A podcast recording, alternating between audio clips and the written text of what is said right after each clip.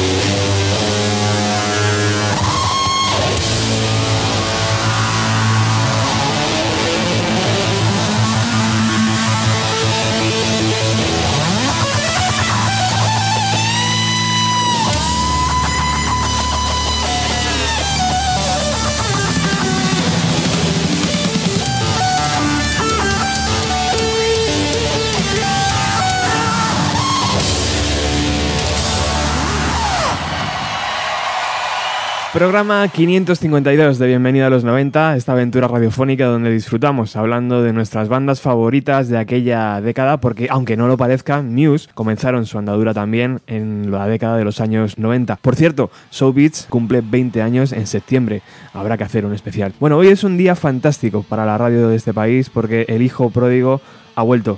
Bienvenido Ernesto, querido Ernesto, a tu Hola, casa. Muy bien, muchas gracias. Encantado otra vez de estar aquí. ¿Cómo estás, amigo? Muy bien, muy bien, todo bien. Ernesto es el responsable de nuestros especiales sobre Oasis, bautizados como This is History, donde repasamos exhaustivamente la carrera de los Gallagher. y, y bueno, pues me acompañó, nos acompañó, porque hay otro invitado en la mesa que ahora presentaremos, eh, al fantástico show de, de Muse anoche en el Wanda. Espectáculo, ¿no? Espectáculo apabullante, de otra galaxia y increíble. Ese rock sinfónico, ¿no? Épico, apocalíptico, todo, todo se quedan pequeños todos los Todo se adjetivos. queda pequeño, es verdad, pero yo pienso que lo mejor de todo es que todos esos vatios, toda esa tecnología estaba al servicio de una guitarra, de un bajo y de una batería. Ujú, que totalmente. era es lo que le da sentido a todo esto que estamos haciendo aquí, ¿no? Efectivamente. Mm.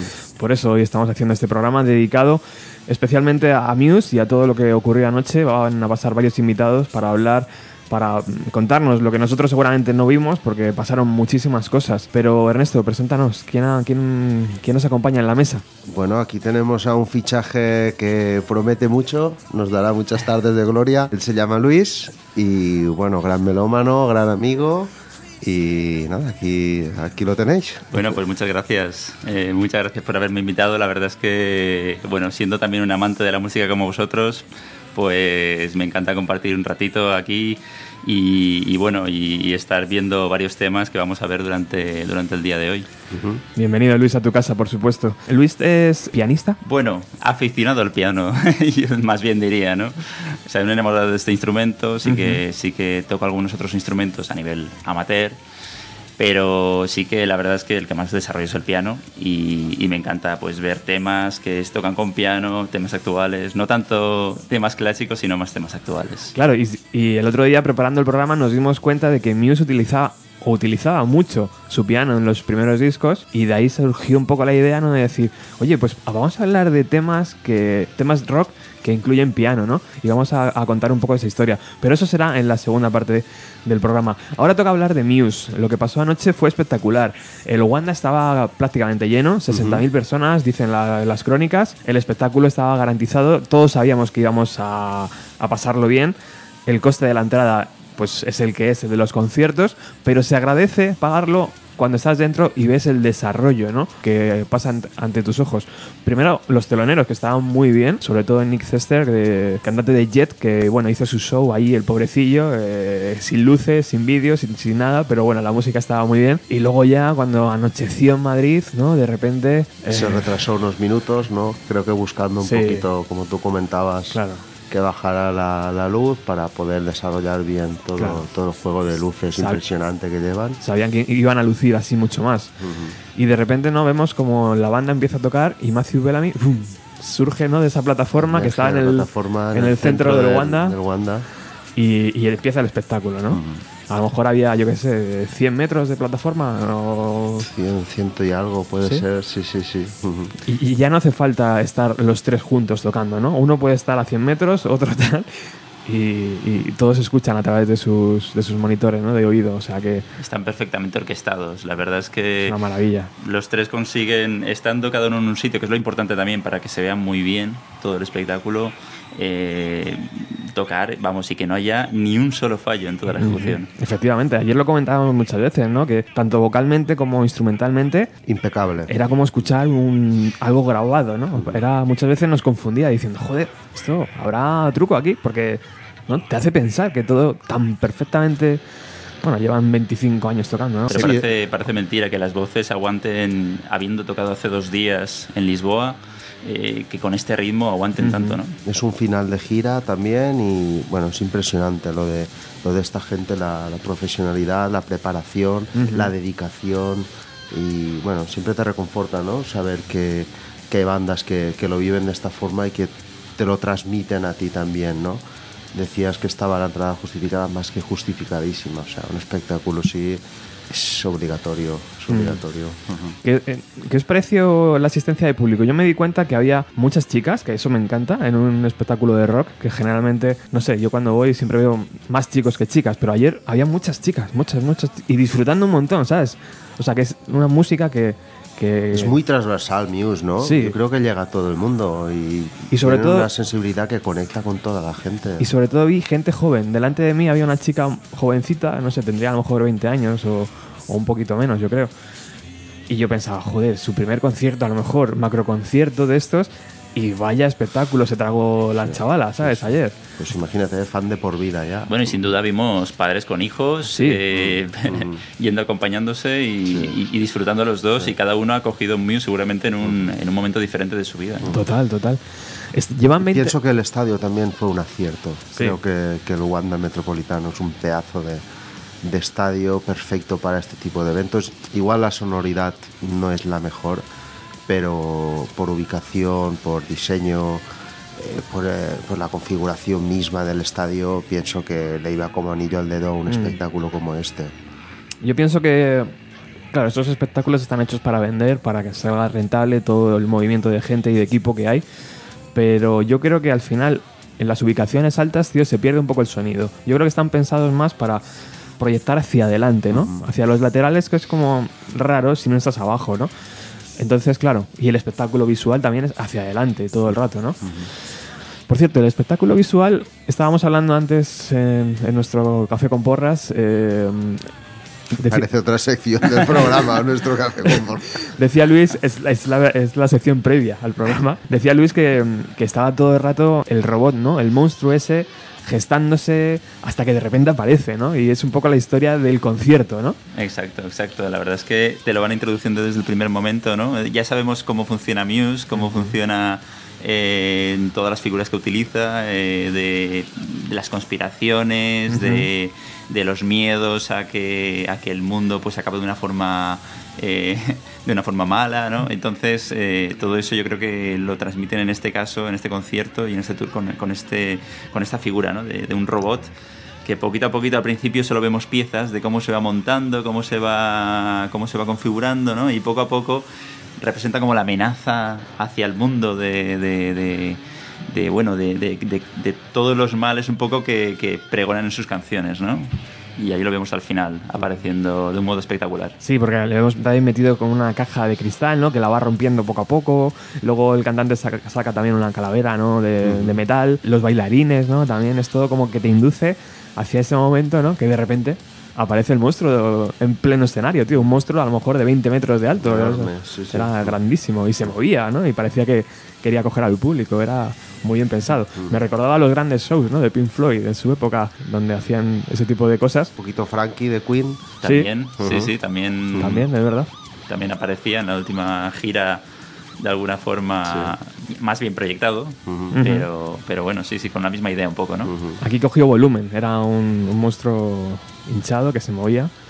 Y que yo pensaba que, digo, al final echa la pierna fuera y sale y se pone a caminar por el Wanda porque era, era enorme. Fueron dos horas de concierto aproximadamente, ¿verdad?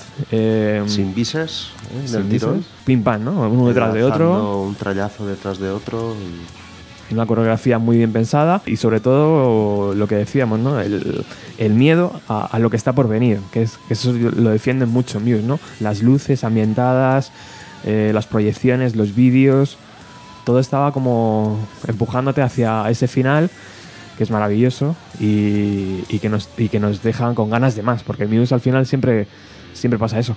¿Cuáles fueron vuestras canciones favoritas en el espectáculo? A mí Madness, por ejemplo, me pareció una Madness- ejecución Madness fue una locura, sí. maravillosa, me pareció que estaba muy bien tocada, eh, pero no sé, ¿cuál, cuál, cuál os llegó a la patata? Madness a mí me conquistó y la última de Knights of Sidonia también. Esa, eh, También, ese es un buen cierre para todo, ¿no? La segunda creo que tocaron Psycho con el discurso del, del sargento y esta también me, me llegó mucho. ¿A ti, Luis? ¿Alguna en especial? Me, me llamó la de propaganda, sobre todo porque el hecho de, de conjugarlo también con la pantalla, ¿no? que te va sacando como muchos mensajes de repente eh, relacionados con todo esto, es como muy, muy impactante, ¿no? Y, y es, tiene un ritmo la canción que te va lanzando como mensajes, pum, pum, directamente al, al, cuerpo, ¿no? de, todo esto. Y me chocó bastante. Plugin Baby estuvo muy bien también con, el, con el arranque, enseñando la púa, y todo muy chulo. New World tocaron, fíjate que eh, es una canción que yo creo que los últimos las últimas giras no ha, ha, quedado un poco en el olvido, pero la han recuperado para esta. Pero Madness es verdad que fue una ejecución brillante y me apetece mucho escucharla.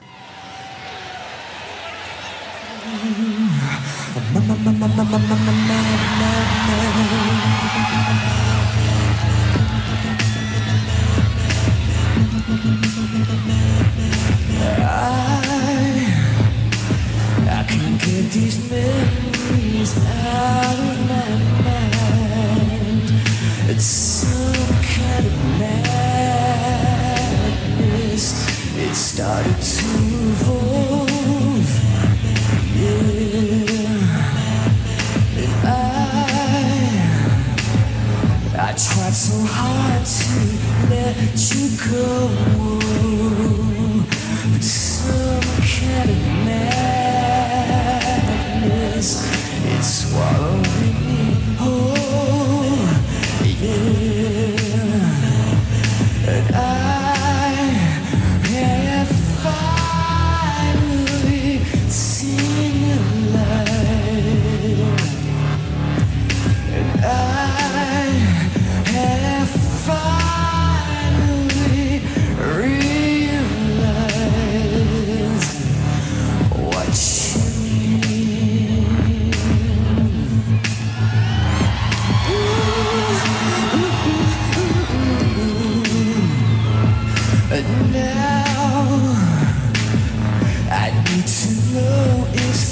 real love or is it just madness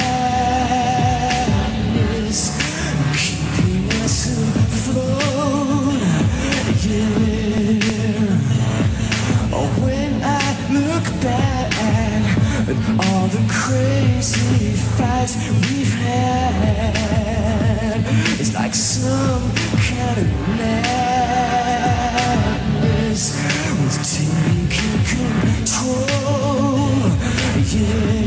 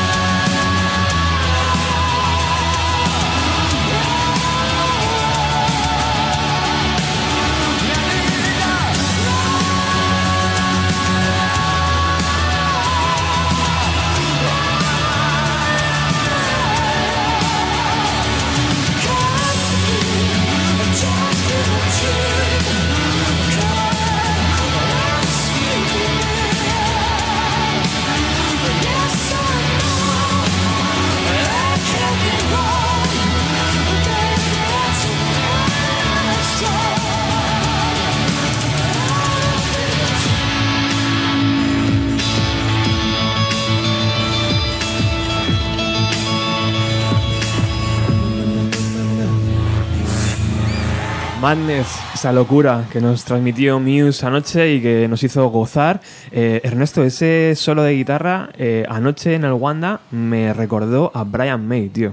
Esa forma de tocar, no sé, o sea, Muse es verdad que se le, se le compara muchas veces, ¿no? Con Queen, pero mm, me llegó ese solo, tío. Era como muy, muy Brian May, Era ¿no? tan cristalino, ¿no? Sí. Tan- Tan bien hecho, tan bien puesto, ¿no? No le sobraba nada, era el momento idóneo de la canción para tocarlo. Lo que pasa es que para mí, eh, para mi opinión, eh, Bellamy controla más los tiempos en ese sentido. Si puede expresarlo en 15 segundos de solo, no se va a los minutos del Dr. May. Pero nos recuerda, ¿no? Tenemos esa idea Sí, siempre de, de Queen. Bueno, y em, tenemos al otro lado a Zulema. Zulema es una, es una amiga del programa que ya, ya estuvo por aquí hace algunos programas, no sé, ya a lo mejor unos 150 programas atrás, donde hablábamos también de Muse.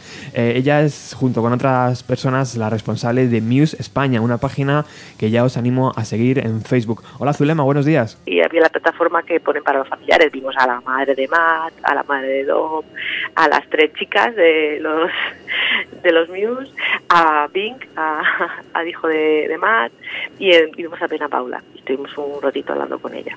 Pero yo pensé en Paula también, dije, pues seguramente habrá sido ella, pero no ha puesto nada. Y el, el, el Twitter del Atlético de Madrid sí que retuiteó, ha puesto una foto de Dom de, con la camiseta, ¿eh? tal, no sé qué. Entonces, no sé, yo supongo que ha sido ella, porque cuando lo vi lo pensé, digo, "Pues esto ha sido Paula, que se lo ha regalado, seguro. Seguro. Pero de momento no, no ha dicho nada, supongo que ya no, estará, estará de resaca, Sí, porque- lo colgará. Porque estoy seguro de que para celebrar un final de gira eh, habría que salir por Madrid, ¿no, eh, Zulema? Sí, no lo- la verdad es que al ser final de gira, no lo, estábamos comentándolo, no sé si han cogido y, y se han quedado o han cogido, han hecho la maleta y se han ido para... Ajá. Porque también yo comprendo que llevan muchas semanas en Europa y lo mismo tienen ganas de, de- de irse a casa con sus familias, pero no, no lo sé. La verdad es que no sé al final qué, qué han podido hacer. La otra vez sí que estuvieron pero claro, fueron dos noches, entonces una de las noches sí que estuvieron en el bar picnic Sí. eh, en- con Paula, que les organizó una fiesta, pero no sé, mm, lo comentábamos eh, anoche, digo, ¿qué harán? ¿Se irán? ¿Se, ¿Se quedarán?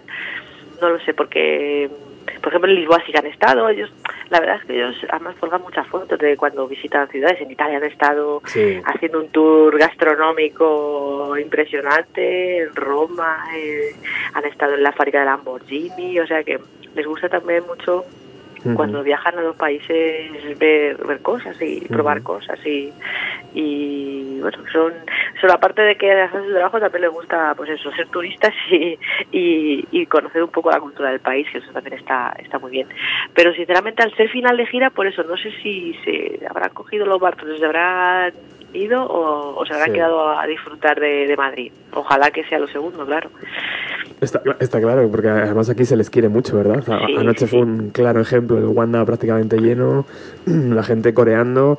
Eh, antes hablaba con, con Luis y con Ernesto, no sé si tú tienes la misma impresión, Zulema, de que eh, Muse es una enorme banda, pero se diferencia una cosa del resto de bandas, o por lo menos eh, en la zona donde yo estaba veía mucha presencia femenina, que me encanta. No sé si, si tú también has observado eso. O... Sí, sí, sí, Sí, muchas ¿verdad? chicas. Sí, sí, sí. Bueno, nosotros en nuestro, nuestro, nuestra página somos chicas. Claro, claro. somos, somos todas chicas. Y no hay, prácticamente, yo creo que, bueno, hay muchos chicos. En Miss Francia, por ejemplo, que es una página que está muy bien, además hace muchas cosas. Hay de todo, chicos y chicas. En México hay muchas chicas también, o sea que sí, hay muchas, muchas chicas, sí, muchas fans chicas, sí, sí, sí. Pero bueno. también hay chicos, o sea que Sí. Tampoco sé decirte si hay un- una paridad, un 50-50 o qué, pero sí, yo hay mucha fan femenina de, de Muse, sí. Totalmente. ¿Y cuál es el estado de la banda? ¿Cuál es la relación que tienen los tres músicos? Eh, es eh, porque claro, llevan tanto tiempo tocando juntos, ¿no? Que, que uf, no sé, o sea, eh, ¿cómo, lo- cómo se ve desde, desde tu posición? Yo, yo los veo, mira, me encantó un momento ayer, por ejemplo, en Histeria, cuando antes de que Chris haga su famoso solo. Ah, sí, que se pusieron a hablar, ¿verdad? Se pusieron a hablar, me encanta. A mí, eh, además siempre lo hacen cuando en Histeria se ponen los dos ahí, eh, Marco la guitarra, Chris con el bajo y empiezan a bromear, no sé qué se dirán, pero Matt le estaba contando algo y se estaba riendo. Y yo creo que es una, yo creo que es una Mm, se conocen tan bien, llevan tanto tiempo, que, que luego la gente, gente me pregunta, ¿por qué Chris no va con ellos a, por ejemplo, tú ves fotos cuando eso cuando van a hacer, Chris Chris siempre ha sido de otra manera. Sí, o sea, es verdad. Matt y Don viven en Estados Unidos, los dos. Chris sigue en, en, Inglaterra. Ahora, bueno, se ha vuelto a casar.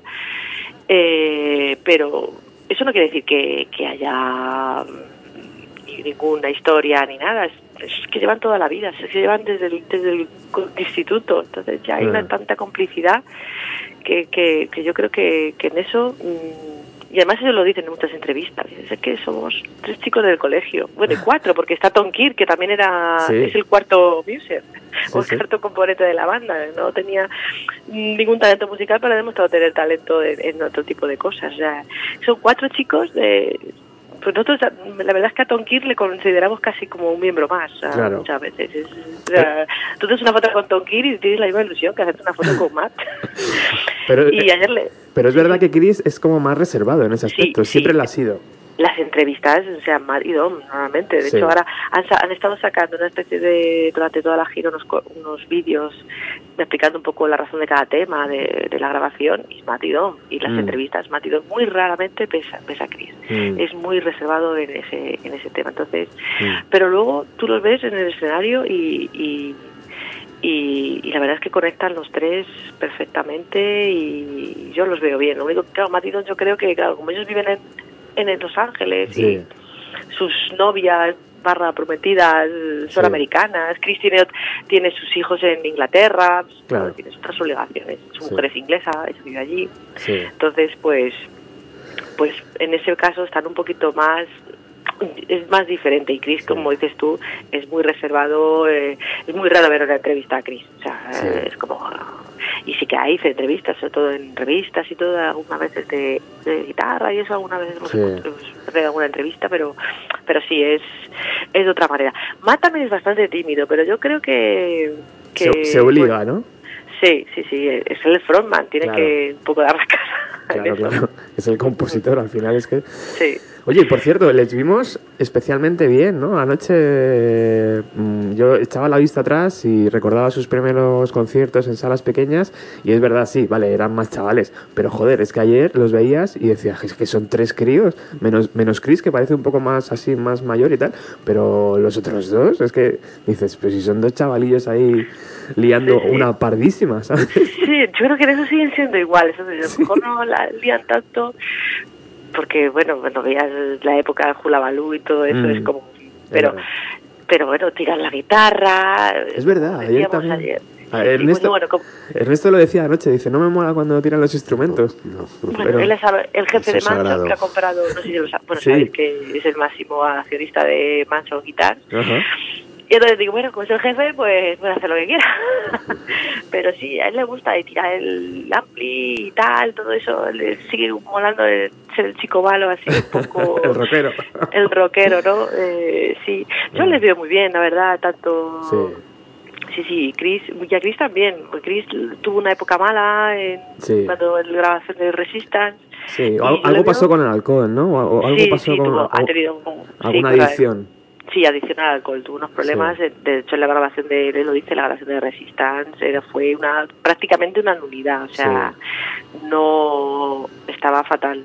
Y bueno, salió, de hecho, no, no, no prueba el alcohol y yo le veo fenomenal. Le veo a Chris, lo veo, vamos, mm. de, los tres, así el que dices tú, ves una foto a lo mejor de 2009, cuando estaba, y ahora es que estaba estupendamente.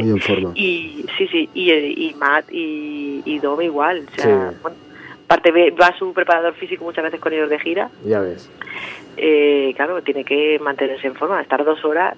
Nosotros los fans decimos, oh, que dos horas de concierto, ya pueden estar tres, pero correr ese, esa pasarela con la guitarra, cantando, es que eh, nosotros eso no lo, a veces no lo apreciamos y es que se necesita mucho fondo físico. Se quema muchas calorías, seguro. Hombre, seguro, seguro. sí, sí, ahora le me, toca... llamó, me llamó mucho la atención cómo la guitarra es una prolongación más de, de Matthew. La facilidad con la que con la que coge la guitarra, te suelta el solo, vuelve a interpretar vocalmente. Me parece que, que- que- que es, un, es un mismo, es un único ser, eh, Matthew Sí. Bellamy, la guitarra. Sí, sí, sí, es... es, es, eh, como, o sea, no ya solo tocar la guitarra, sino correr con la guitarra, tocar el riff, la rodilla, o sea, Lle- llevar esas gafas. Llegar esas gafas, dices, claro, y es que además se tiró con el más de mm, la mitad del concierto con la gafas, porque la apareció con ella, luego se la quitó, luego se la volvió a poner, Que te vas a matar, tío. Un día. Yo no sé, yo no sé qué verá a través de, de eso, pero pero eh, tiene un mérito de noche, o sea, Sí, sí. Que, que no que no se ve bien, no sé.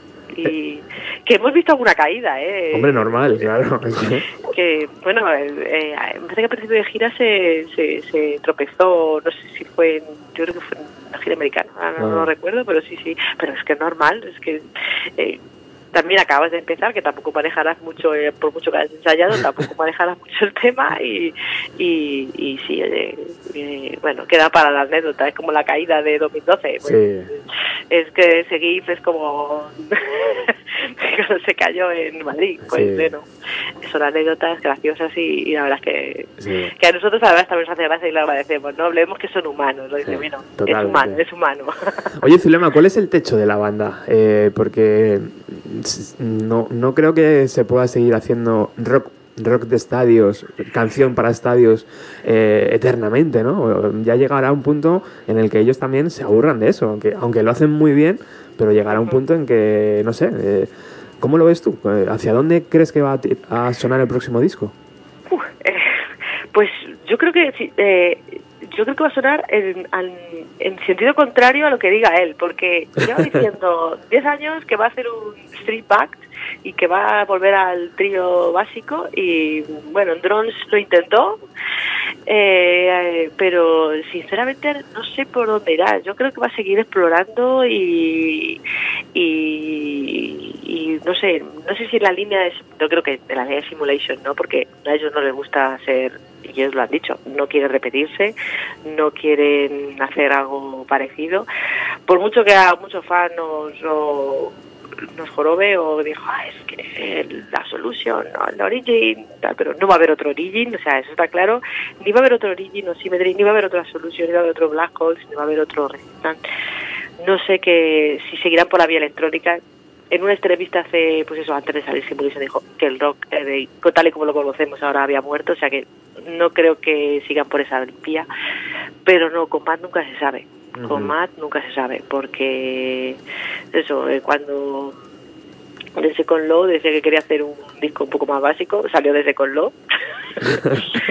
Luego sí, parece que Drones, ahora Drones fue un disco que se gestó súper rápido, se grabó súper rápido, fue rapidísimo. Ah, Y este, no sé, lo que a mí no sé si me, no me termina de convencer es que saquen un tema, o sea, yo prefiero la fórmula del disco, la verdad, más que ahora saco un tema, dentro de seis meses saco otro, Ya. y ahora te hago el disco. Mm, eh, mm, nosotros, por ejemplo, el Rock in Rio, el año pasado estuvimos en Lisboa, sí que pudimos escuchar algunos temas. En Belfast también estuvimos en, en el fes- un festival, el Vital Festival, pudimos escuchar Big Down, o sea que nos da- ya como hemos visto puedes ver y viendo canciones del disco en directo pero no sé yo soy más conservadora en ese prefiero pues un par de singles y el disco.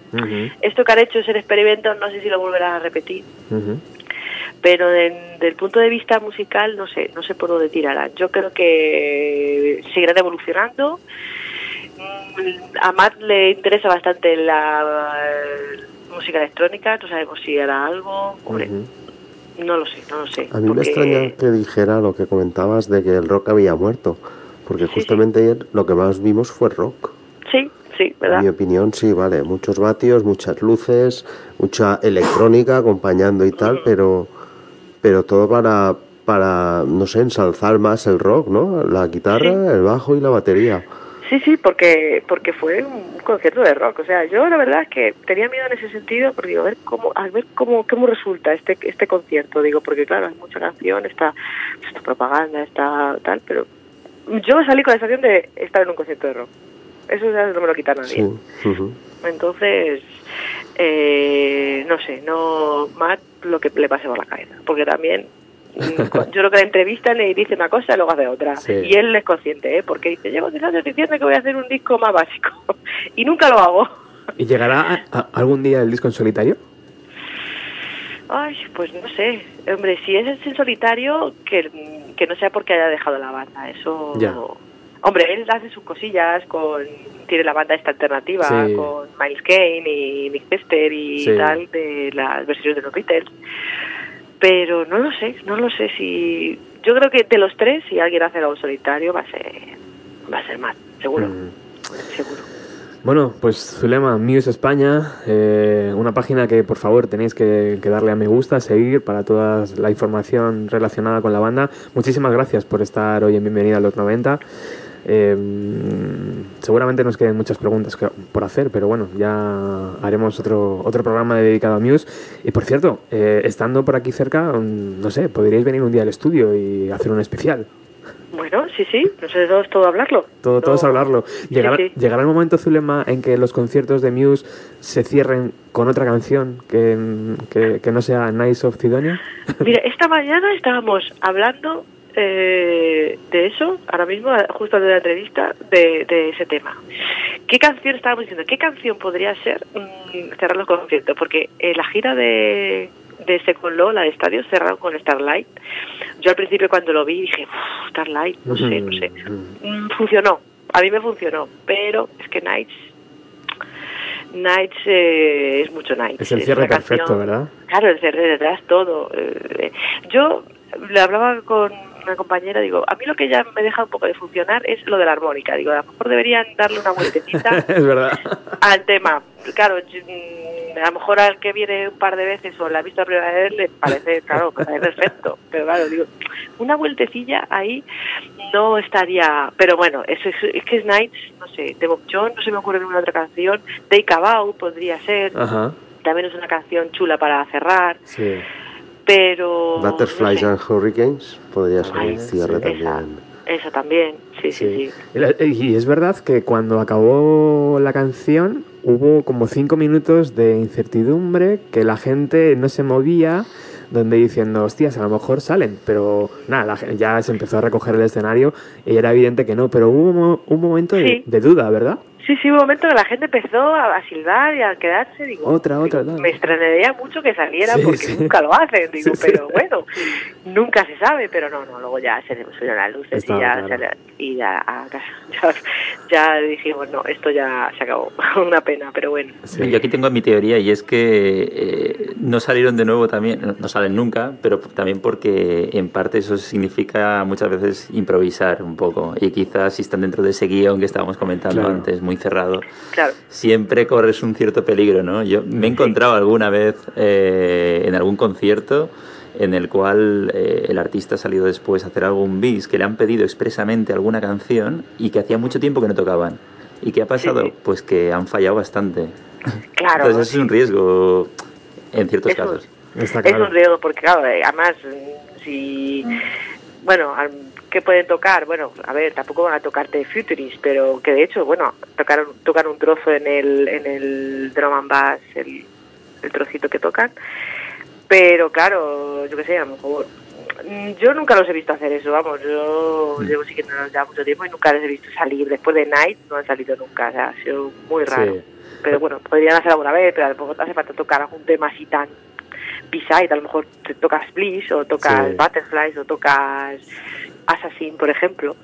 Que ves, lo que no hemos comentado, el medley a mí se me quedó muy cortito. Se me quedó muy cortito porque la gente dice, oh, el medley está muy bien porque te ponen New World, te ponen tal, pero a mí se me quedó ahí, dices, Assassin, solo la intro, ¿por qué? ¿Sabes? Es como, pero bueno. ¿Habrá, ¿habrá edición en, en DVD, Zulema, tú crees? Pues todavía estamos esperando que salga la de Drones, porque estrenó la película y dijeron que la iban a poner en plataformas, todavía estamos esperando esa. Y se acumulan. Sí, se acumulan. Entonces, no lo sé, ayer estaban grabando, pero claro, estaban grabando para su propia producción. No sé si... Yo creo que sí, harán algo. Yo creo que es un concierto que deberían grabar, porque todos esos efectos de la performance de los bailarines, Mm. yo creo que merecería la pena tenerlo en, no sé si en DVD, porque Matt dice en algún tuit que yo tengo guardado, dice, si hay un DVD en casa, ¿sabes? Dice, ¿qué me estás contando si no hay. DVD? Yo no te lo voy a sacar en DVD, te lo sacaré en Netflix o en HBO o en Claro, alguna sí. plataforma tipo Amazon o tal. Claro. Bueno, lo que sea. Pero vamos, yo creo que este tour merecería la pena mucho tenerlo en, tenerlo grabado. Mira, escucha, escucha. La armónica. la armónica. bueno, Zulema, muchísimas gracias, Muse España. Eh, pues quedamos en eso, ¿vale? Un día os acercáis por la emisora y hacemos un especial Muse. sí, sí, pues nada, lo vamos hablando y, y sí, sí, nos, eh, encantadas estaremos de, de estar allí. Un abrazo, chao. Bien, un abrazo a todos. Chao.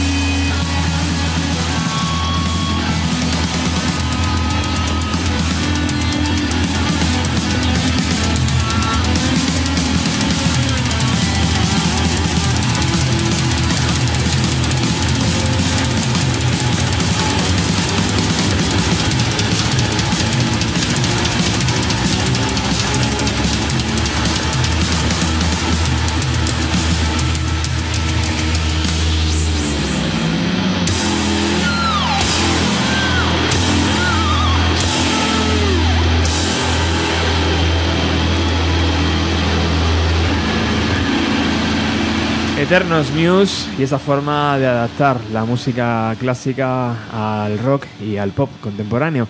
Ese erudito llamado Matthew que anoche nos hizo disfrutar como auténticos niños en, el Wanda Metropolitano. Si uno echa la vista atrás, la verdad es que recuerda, recuerda eh, ver a Matthew Bellamy tocando su gran piano en directo. Y precisamente de eso vamos a hablar ahora, ¿no? De cómo los músicos actuales eh, deciden tirar, eh, echar la, vista atrás ¿no? y recuperar ese instrumento para sus composiciones, eh, que a mí me parece vital ¿no? y, que, sobre todo se hace, creo, más en la música británica que en la música americana. ¿no? Es más, es un, es, un, instrumento, Luis, que, que, evoca melancolía, ¿no? Podríamos decir, aunque se utiliza en muchas franjas. Ahora lo, lo vamos a, a escuchar, pero Muse y el piano tienen una relación no unida. Es, es sí, sí, desde el inicio. o sea, todas las bandas británicas ya sabemos que les encanta utilizar el piano y de hecho hoy veremos varios ejemplos. Eh, y por supuesto, Muse no podía ser menos. De hecho, eh, hay dos canciones en Muse, eh, Explorers y Space Dementia, que las dos utilizan un fragmento de piano de Rasmaninov en concreto el concierto para piano número 2. Eh, la parte inicial de Explorers es todo eh, una, una especie de, bueno, coger esa, esa parte, una, esa canción y trasladarla de, de, do, menor a, a do mayor pero es toda esa parte, esas escalas que va haciendo, ¿no? Eh, donde te da una sensación de, bueno, en esta canción habla en concreto de, de, cómo los gobiernos compran eh, terrenos muy grandes y se hacen con el control y se hacen con todo eh, y, le quitan como el poder un poco a la gente, ¿no? Y, y, en este, con estas escalas que va pasando de mayor a menor, continuamente vas viendo cómo eh, bien, va pasando de continuamente de, una, de, un, de algo alegre, algo normal, a algo triste, ¿no? Continuamente. Entonces ves, ves esa, ese cambio continuamente en estas escalas. Y en Space Dementia igual, se utiliza también un fragmento de, ese mismo, de, esa misma composición, otro fragmento, eh, y también para, con, la idea de inculcar un poco de locura, ¿no? Por lo que es esta canción de Space Dementia. Totalmente, y, les queda muy bien, además. Les, les acompañan en el show, ¿no? Que antes hablábamos de decir, joder, es que algo está a punto de pasar. Siempre va a pasar algo, ¿no? Siempre va a haber un meteorito, siempre va a haber un gobierno que, que hace el mal. Siempre, siempre hay alguien detrás, ¿no? Pero eh, viajando un poco más en el tiempo hacia atrás, siempre tenemos que, iniciar desde un punto, ¿no? Y, en este programa hablamos mucho de los Beatles. Eh, menos de lo que nos gustaría seguramente, pero hablamos mucho. Y, yo tengo en mi cabeza un claro recuerdo de, de escuchar el piano de Lady Madonna, que era como un piano que te atacaba la cabeza, ¿no? Que era como muy saltarín, muy, muy vital. Y decías, joder, qué, qué, evolución estos músicos de Liverpool tocando esa forma, esa música beat, ¿no? Y de repente entraron en el estudio y, abrieron la cabeza. Por cierto, rompieron también con eso. rompieron con tantas cosas, pues con el piano otra más, ¿no? Sí, sí.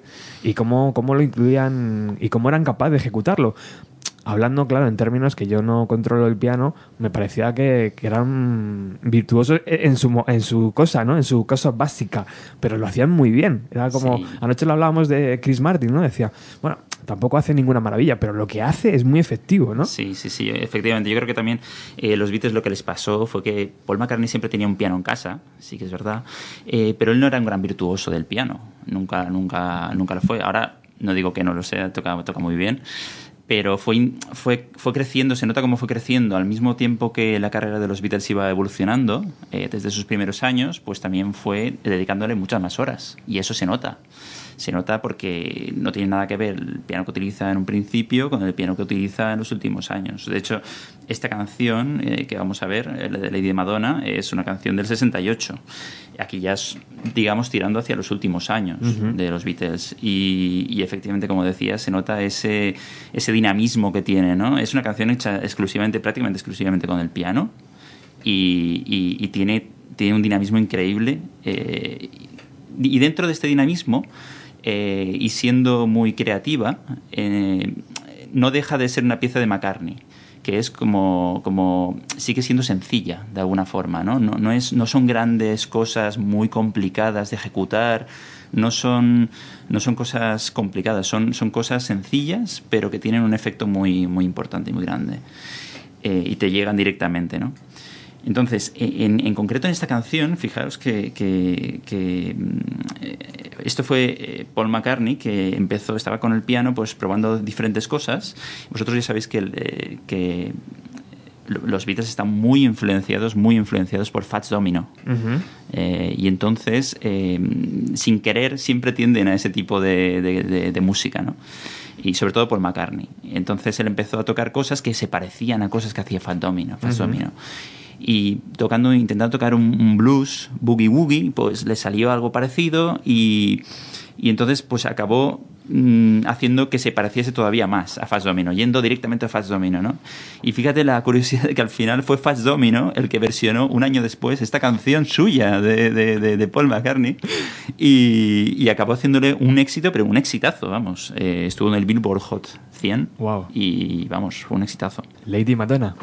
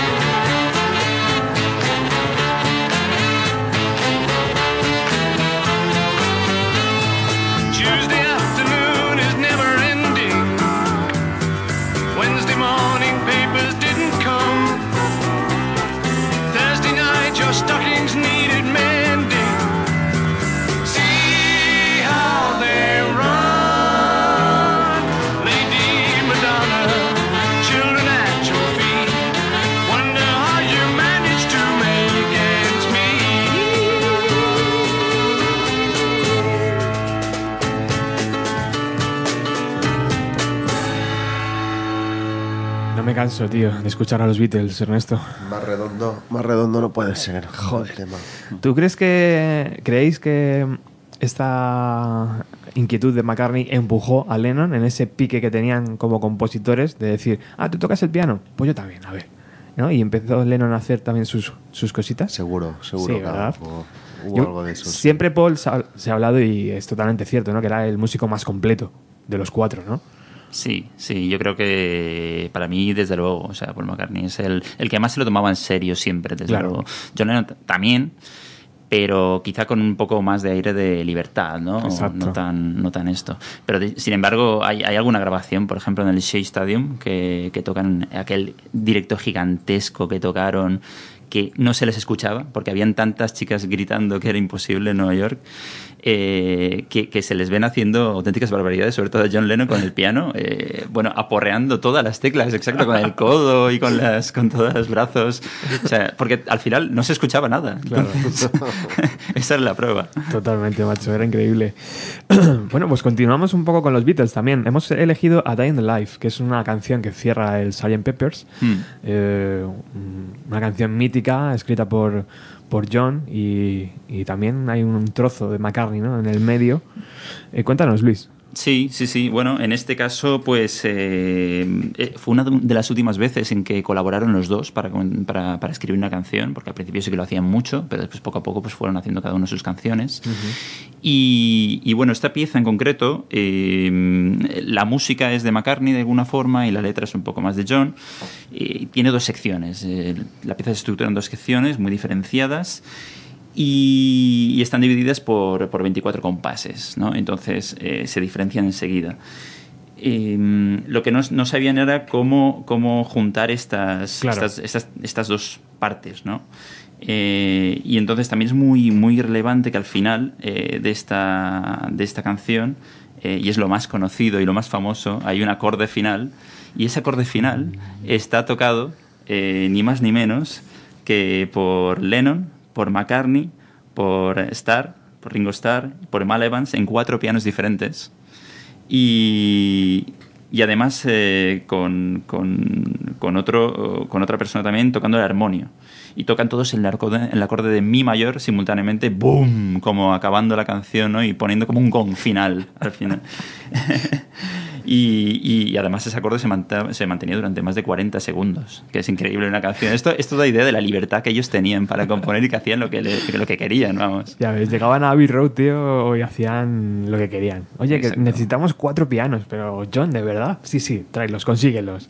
Y tenían que mover ¿no? el cielo con la tierra. Claro, el paso del tiempo los ha puesto ahí, ¿no? Pero imaginaros lo que supondría para, para los profesores de, de Abbey Road que estaban Claro, allí, tío. un estudio especializado en grabación de música clásica. Tíos que iban en bata. Que vinieran, ¿sabes? exacto, Ah, exacto. Uno- unos tíos que hicieran lo que quisieran Y que, y que venían ahí, te, te daban y ideas y, sácame oye, los cuatro pianos que vamos a tocar la misma y además nota. no solo eso, sino que al final de la canción empiezan a subir el volumen. Claro. Empiezan a subir el volumen y empieza a, a escucharse, claro, como el sonido se va apagando, empiezan a escucharse los sonidos, otros sonidos, pues un chasquido, un Un zapato, de la madera, tal, un- sí, sí. cosas que, que- que pasaban en el estudio en ese momento por tenerlo tan, tan elevado. Ahí también estaba la, la maravilla, la mano, la mano izquierda, ¿no? De, de George Martin, ¿no? Del productor, Exacto. que también conjugó y supo juntar esas dos canciones, ¿no? De McCartney y de Lennon que antes hacías referencia tú. Bueno, A Day in the Life.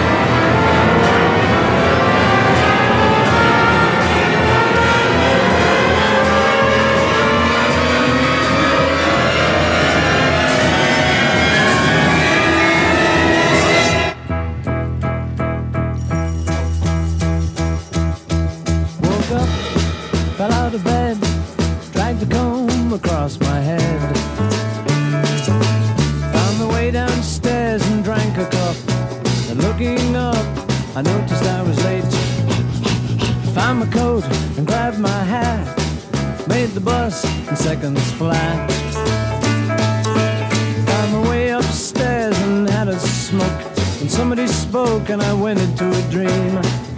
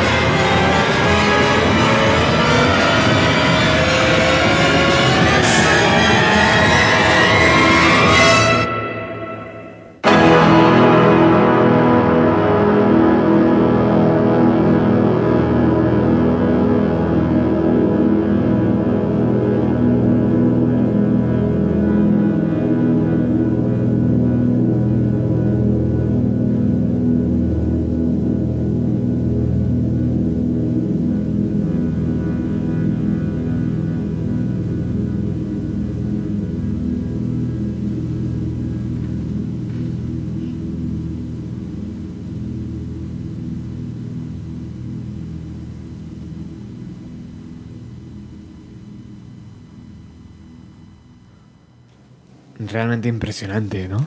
Escuchar ese, ese acorde mi mayor que nos decía antes Luis. Y parece magia, tío. Parece magia, ¿no? Esa batería de Ringo, esa acústica, esas maracas por debajo, esa sección de cuerda en el medio.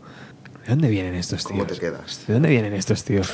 ¿De dónde viene esta creatividad tan desbordante? ¿Por qué estoy haciendo radio y poniendo otra música, tío? ¿Por qué no solo hablo de los Beatles y ya está, ¿sabes? Sí, mira, hace poco cuando estuvo Noel, eh, Noel Gallagher en el Mad Cool, Ujú. Lo entrevistó Televisión Española y bueno, por la típica entrevista que él ya pone el piloto automático de contestar gilipolleces y tal, hasta que de repente la periodista, no sé cómo vino al caso muy bien, pero le mencionan los Beatles. Ves que la cara le cambia literalmente y dice, no, los Beatles son el principio y el fin de todo. O Creo, sea, creo que le preguntaba algo sobre Yesterday, la película, ¿no? Efectivamente, sí, Entonces fue razón, sí. Y, y ahí algo hizo clic y dijo, no, no, los Beatles son el principio y el fin de todo. O sea, como diciendo, "Pff, estábamos hablando de tonterías y ahora me vienes con, con la verdad revelada, ¿no? O sea, Es verdad, tío. pues eso pasa con los Beatles. Fue en 1964, creo, eh, Ernesto, cuando Dylan se encontró con los Beatles por primera vez eh, en Nueva York. Estaban ellos haciendo gira. Y fue en ese momento donde Dylan eh, se estaba fumando un cigarro de, de marihuana. Se lo ofreció a Ringo, se lo ofreció a Paul, se lo ofreció a, a John. Y dicen que ahí los la música de los Beatles se expandió, ¿no? Y de repente cogieron un piano, de repente sonaban maracas, de repente violines, de repente no sé qué. Eh, Dylan también ha utilizado el piano incansablemente, ¿no? Y, pero esa, esa fusión, tío, de, de músicos, esos caracteres, ¿no? Que se, se conocen eh, y se respetan mutuamente, claro, uno, uno a otros. eh, fue también muy bonito. Esa- ese momento lo hablaba en un especial que hice sobre Dylan el otro día. Da para un programa, prácticamente también. Decir cómo grandes músicos se han Ese juntado, momento de ¿sabes? contacto, ¿no? Sí. De fusión y, y cómo luego a partir de ahí todo cambia, ¿no? Exacto. No, no hay, no hay que olvidar, por ejemplo, The Traveling Wilburys, ¿eh? al final con, con George Harrison, con eh, Bob Dylan, con Roy Orbison, eh, grandes musicazos, Jeff Lynne, eh, Tom Petty, los cinco tocando eh, canciones que dices, bueno, si es que cada uno tiene su grupo gigantesco. y- alfombra roja, tío, para esos, esos hombres. Por cierto, Luis, antes en, el, en el piano de Lady Madonna me, me recordaba, tío, a cómo Paul toca el bajo, ¿no? También. O sea, es un piano que Como por oleadas, Sí, ¿no? de Sí. alguna forma es como que va siguiendo, Porque va el- siguiendo el estilo de, de, de- de Paul. lo- los bajos de Paul, tío, también es para estudiarlos aparte. O Sí, sea, sí, sí, sí. Qué forma de acompañar la canción melódicamente, Para mí es un genio. de sumar siempre, tío, de... Es un genio en el bajo, o sea, no hay nota que sobre ni que falte. Están Increíble, las que las que tocan en el sitio que tocan, simplemente. Y, y dicen que, que también que no se iba contento a casa hasta que no estaba prácticamente todo súper bien clavado y que era muy, muy currante. Bueno, menos currante decían que era John Lennon, pero John Lennon tenía eh, esa virtud innata, ¿no? De, de crear mel- Talento puro. melodías, tío, que se te clavaban en el alma y que ya no hay nadie que las saque. De hecho, tal, tal vez la canción más icónica de John Lennon sea Imagine, ¿no? Imagine es una balada a piano Y más sencilla no puede ser. Exacto. Cuéntanos, Luis, ¿qué, qué, qué- qué ves tú en, en Imagine, en esas notas, en ese desarrollo?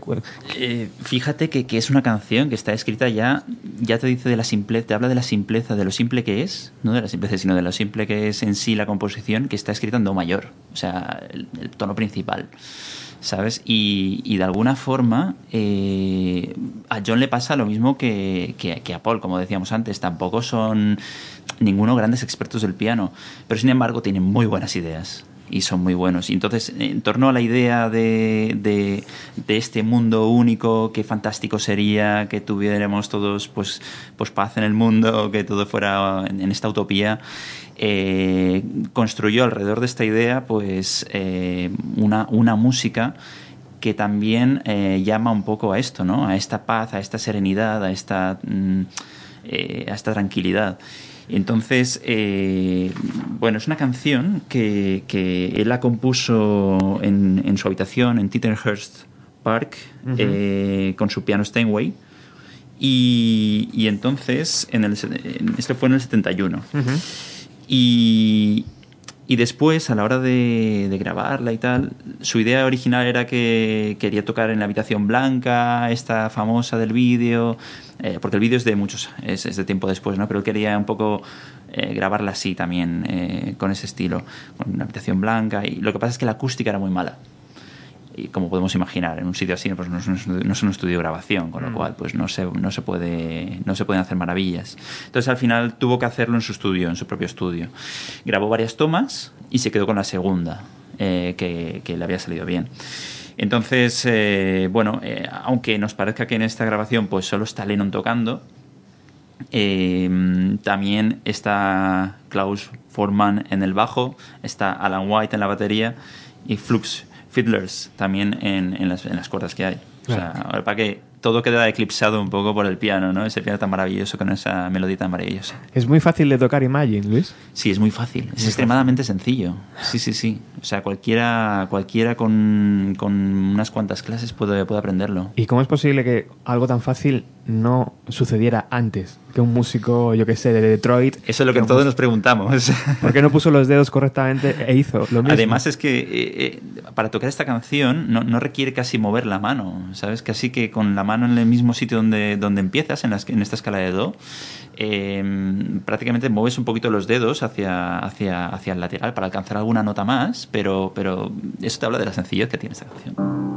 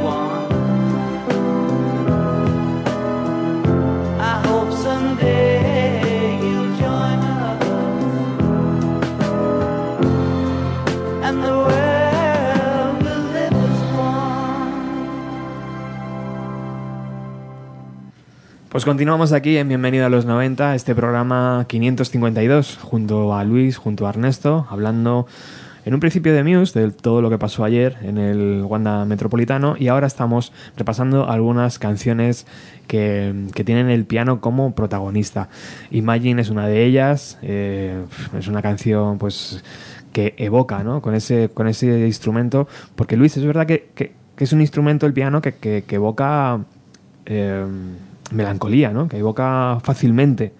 Bueno, lo bueno del piano es que es, eh, es muy flexible, entonces realmente, eh, al contrario que casi todos los instrumentos, puedes tocar un acompañamiento y, y una melodía simultáneamente, que es lo que generalmente se hace. En la mano derecha típicamente se toca una melodía, en la parte izquierda, con la mano izquierda, generalmente llevas un acompañamiento.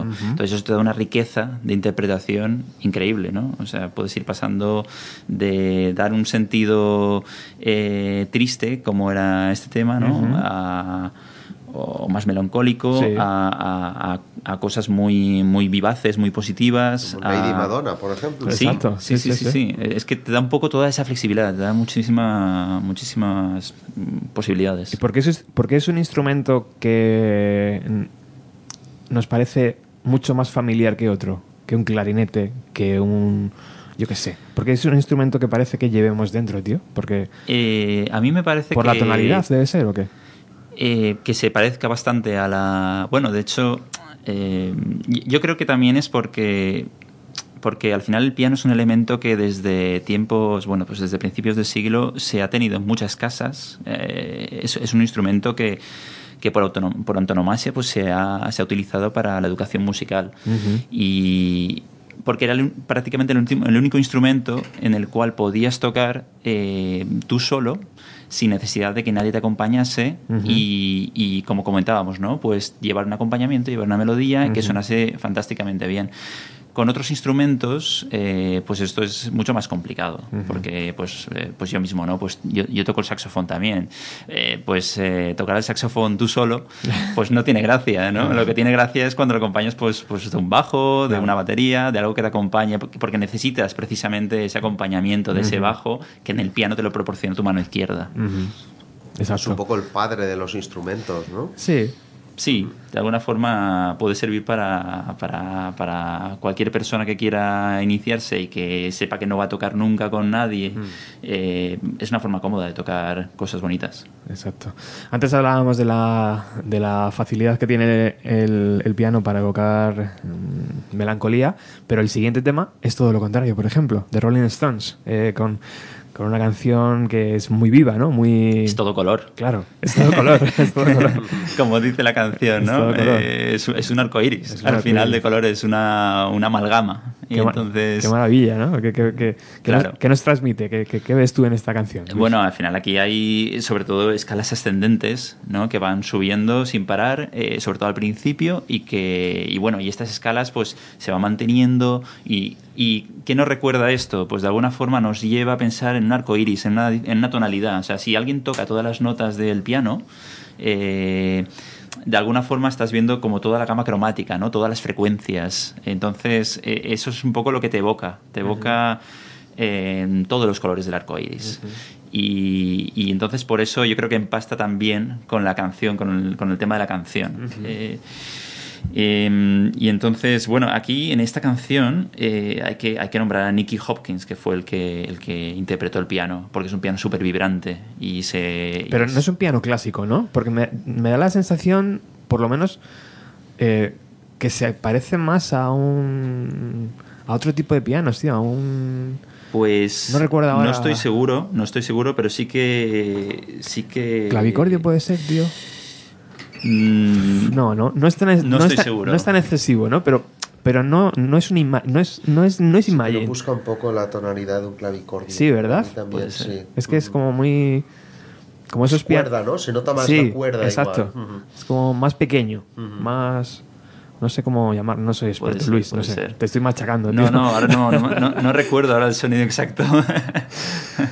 Eh, pero bueno, vamos a escucharla y si quieres ahora, ahora comentamos. She's a Rainbow.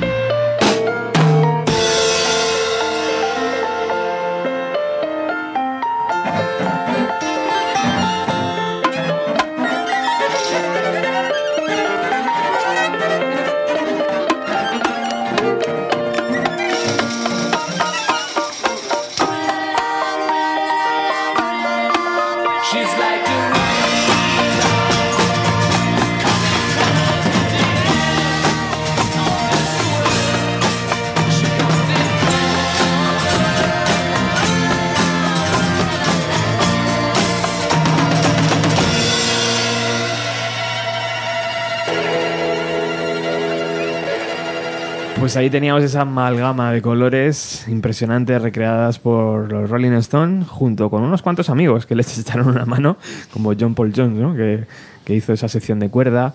Y, y- y es un piano, ¿no, Luis? Al final Sí, hemos... precisamente estábamos buscando un poco de información porque a mí me sonaba como un piano Eh, parece ser que lo que hacen es que tiene un efecto de compresor añadido, eh, ligero, y, y luego la ecualización en los agudos es un poco más alta, ¿no? Para resaltar ese tono quizá metálico, ¿no? Sí, sí, que parece muchas veces una, una caja de música, de esas que vas girando ¿no? y, Sí. va, y va sonando. Sí, sí. Preciosa composición, desde luego. Eh, continuamos. David Bowie. Pónganse en qué pie, bonita. ¿no? Casi no. Madre mía. Qué bonito. David Bowie. ¿Qué tenemos que decir de, esta canción? Pues bueno, aquí yo creo que lo primero que hay que decir es que hay que nombrar a Rick Wakeman, que es el pianista que, que- que fue el, el que eh, hizo la. Bueno, el que estuvo tocando esta, esta canción y grabándola.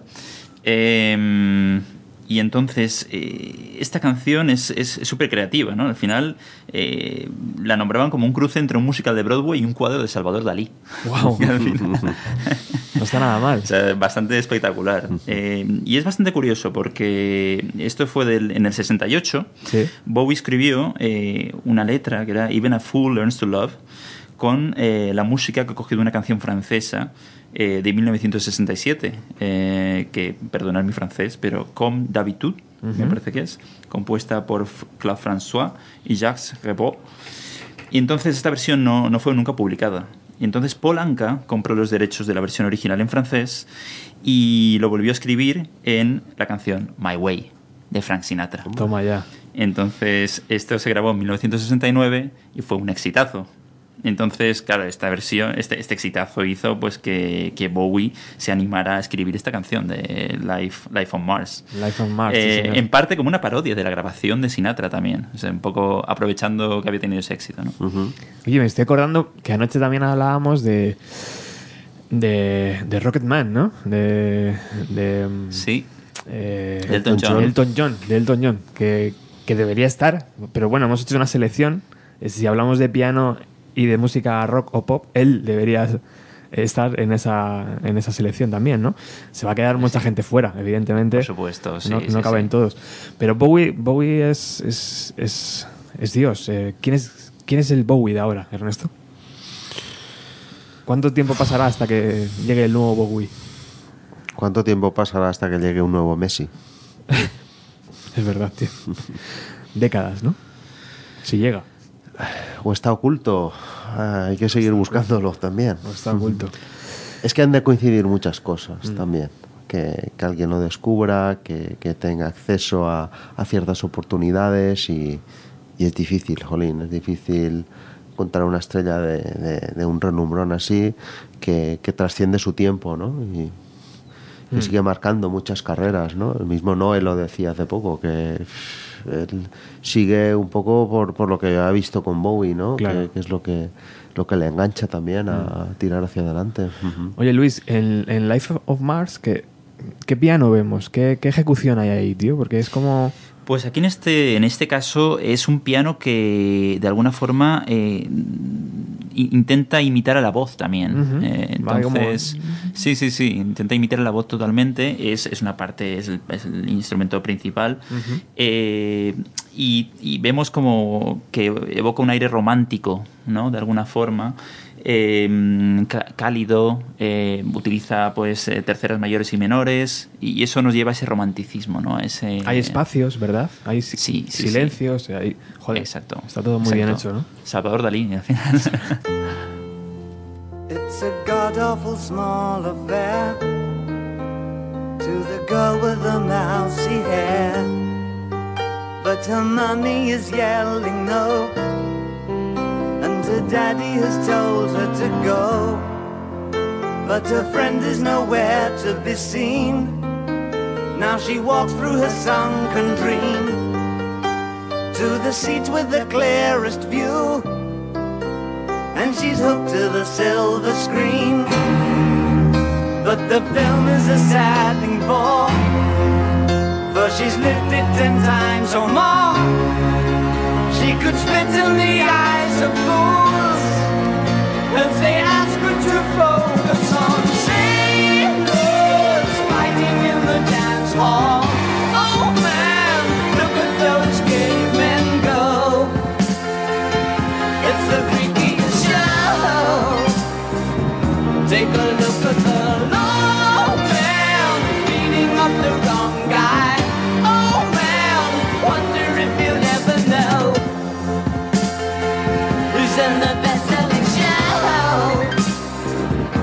their life on Mars.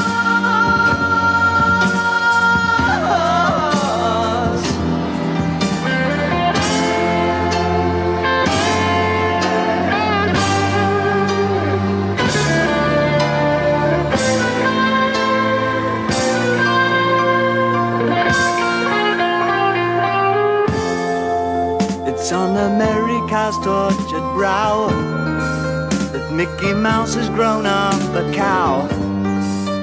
Now the workers have struck for fame. Cause Lennon's on sale again. See the mice in their million hordes. From Ibiza to the Norfolk Broads. Rule Britannia is out of bounds. To my mother, my dog, and clowns. But the film is a sad thing more. Cause I wrote it ten times or more. It's about to be writ again. As I ask you to on sailors fighting in the dance hall. Oh man, look at those cavemen go. It's show. Take a look at the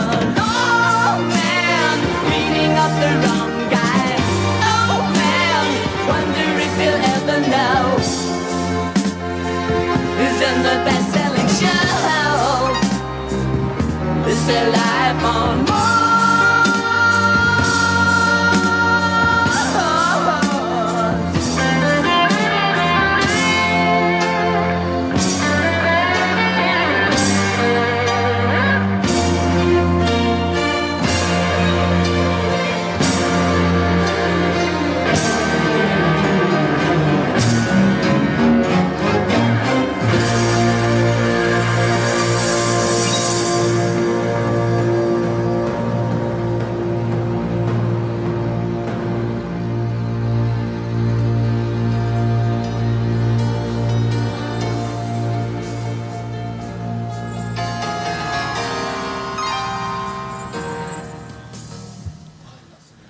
Decía súper acertado eh, Ernesto que si esta canción hubiera sido compuesta y ejecutada por Elton John, pues sería un clásico de Elton John. Perfectamente, y no son hubiera pasado, intercambiables ahí, uno y otro. no hubiera Sí, pasado sí. nada, tío, es increíble.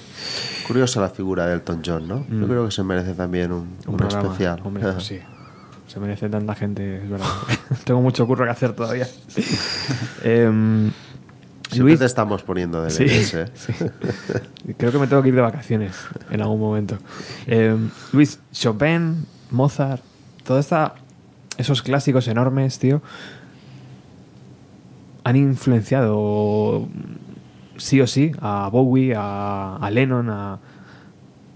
eh, Sin duda, Claro. sin duda. O sea, de, de muchísimas figuras que se utilizan en las composiciones actuales y que tienen eh, muchísimo éxito. eh, pero vamos, eh, no, no- no es que se terminan en el 90, es que Ariana Grande utiliza figuras también que, que- de éxito que, que inició Mozart, o que inició Beethoven, o que o Bach, o- es, que hay, es que hay ciertas figuras que nos evocan ciertas cosas y, que, y que los vemos repetidas una y, ve- una y mil veces, no nos damos cuenta, pero esas mismas eh, distancias entre notas, esas mismas eh, eh, casuísticas las vemos, las vemos de nuevo y- en muchísimas canciones y, y nos vuelven a evocar en nuestro cerebro lo mismo eh, sin darnos cuenta de alguna forma. ¿cuál, es tu, ¿Cuál es tu partitura favorita de piano? De, de clásica, de, de decir... Aquella, yo que sé, que no se te va de la cabeza, que siempre vuelves a ella, que... Hombre, así en concreto no, no te sabría decir ¿No? tampoco, ¿eh? Eh, No te sabría decir, pero Chopin, por ejemplo, es, es, es una maravilla. Es una maravilla. Está claro. ¿Qué querías comentar? ¿Crees que está todo inventado en el piano? En el piano. bueno, ahora entra con, con todo el... Y ya llevamos mucho tiempo, ¿no? Es que el piano ya ha ido evolucionando de un piano simple a, poco a poco, pues ya en los ya los Beatles empezaron a meter eh, elementos nuevos, el melotrón, eh, que también sigue siendo mecánico, pero que también tiene ya un elemento, otro tipo de sonido. eh, y luego, pues de, de ahí para, para arriba, eh, hemos tenido ya con el comienzo de la electrónica ya más asequible, eh, pues todo tipo de sonidos en el piano. Todo lo que te puedas imaginar se puede hacer ahí- a día de hoy con un piano. De hecho, se, se puede grabar un disco entero eh, con un piano electrónico al final. Simplemente cambiando las, los instrumentos que se escuchan, porque al final son samples, son, son grabaciones de, de un instrumento original, eh, simplemente que suenan cuando tú tocas la nota adecuada, ¿no? Y da igual si es una trompeta, que si es un piano, que si... Que, bueno, Una campanilla. sí, exacto. Pero a nivel estructura musical, lo que comentabas antes de lo que te puede evocar en tu cerebro, ¿no? Una cierta co- composición de notas. Eh, igual la limitación ya es del ser humano, de que somos incapaces ya de, de percibir una, una sensación diferente. Estamos muy acostumbrados, quizás, Sí, a, a- sí, a sí. esas. O a vendrá esas alguien, o ya, ya después de Mozart, de Chopin, hay alguien que capaz de, de- de sacar una composición que te pueda evocar algo diferente a lo que hemos sentido hasta ahora. Es verdad, es, es gran, una gran pregunta, tío. ¿Por qué, por qué siempre miramos atrás? ¿No? Porque parece Esta que, gente ya lo hizo todo. parece que es verdad, que, que- que no hay partitura nueva que lo pueda superar, ¿no? Sí, porque a nivel medio es lo que tú comentas, eh, tema electrónico, tema melotron, eh, y es un tema técnico, ¿no? Pero, todo eso lo tienes, claro. pero con todo esto encima de la mesa, ¿se puede evocar algo a nivel sensorial diferente? Bueno, eso ya la verdad es que no lo sé. Es, es complicado Habrá de responder sacarlo, a eso. Pero, pero, hombre, desde luego que las, las, las composiciones actuales ac- lo que hacen es coger como base en muchas ocasiones esas, esas composiciones anteriores que han funcionado, esas figuras que han funcionado y siempre darles, obviamente, pues un, un- un toque, una actualización eh, para un caso concreto que busca una melodía determinada. ¿no? Con lo cual, al final sí que se van produciendo como mutaciones eh, de, las, de las composiciones originales, obviamente de, los, de las figuras originales eh, hacia otras. Eh, y, y- y se van descubriendo nuevas cosas también. Bueno, uno, una figura que mezcló el piano y el rock mm, de modo salvaje, como fue su vida, eh, Freddie Mercury, ¿no? Nuestro siguiente invitado.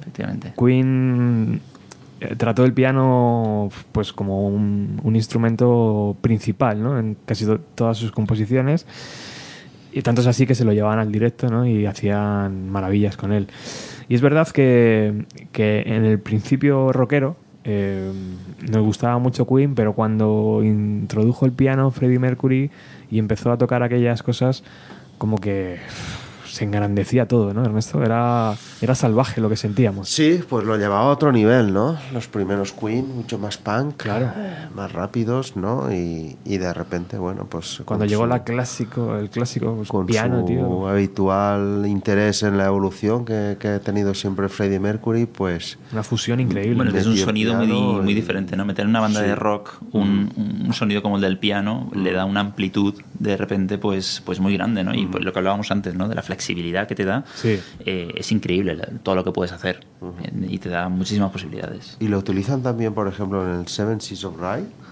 Eh, Hay un piano ahí La introducción inicial Sí, es de, sí, es de sí, Mercury, que no es el piano que luego eh, Freddie empezó a utilizar más, ¿no? Pero ahí apuntaba Mm. cierta incursión en el mundo del piano y creo que ahí la acertó mucho. Bohemian Rhapsody, Luis. Hmm. ¿Qué, qué, qué piano nos encontramos ahí? ¿Cómo, cómo lo ejecuta ¿Qué, Freddie qué Mercury? podemos decir de esta canción? Si es que es una, una auténtica maravilla de canción y se ha dicho de todo de esta canción, ¿no? Totalmente. Eh, ¿Qué vemos? Pues que al final es una canción muy extraña, lo primero de todo, súper diferente a cualquier otra canción que hayamos escuchado nunca, porque mete el elemento de ópera que tanto quería meter Freddie Mercury en las canciones. Y, y además que está estructurada, es una canción larguísima, está estructurada en seis partes muy diferenciadas. eh, y que no tienen nada que ver. Una, o sea, que- es decir, todas siguen un hilo al final, pero, pero que son composiciones muy diferentes una de otra. O sea, cambia totalmente. Es un poco, nos recuerda a, a, a Day in the Life, la que hemos escuchado antes, con ese cambio de repente, ¿no? Que suena el despertador y cambia de repente de, una, de lo que era una canción, parece que estés escuchando otra canción. Y aquí, eh, aquí pasa algo parecido. Es decir, pues eh, todo empieza por, por esa introducción, con una escala cromática que ayuda a crear una atmósfera de ensueño, ¿eh? Eh, para empezar, eh, dura muy poquito, y luego ya nos metemos en la balada que es lo que más conocemos, bueno, de lo que más conocemos de esta canción, ¿no? Empieza el típico, eh, el típico Freddie Mercury tocando en si bemol y con la mano cruzada.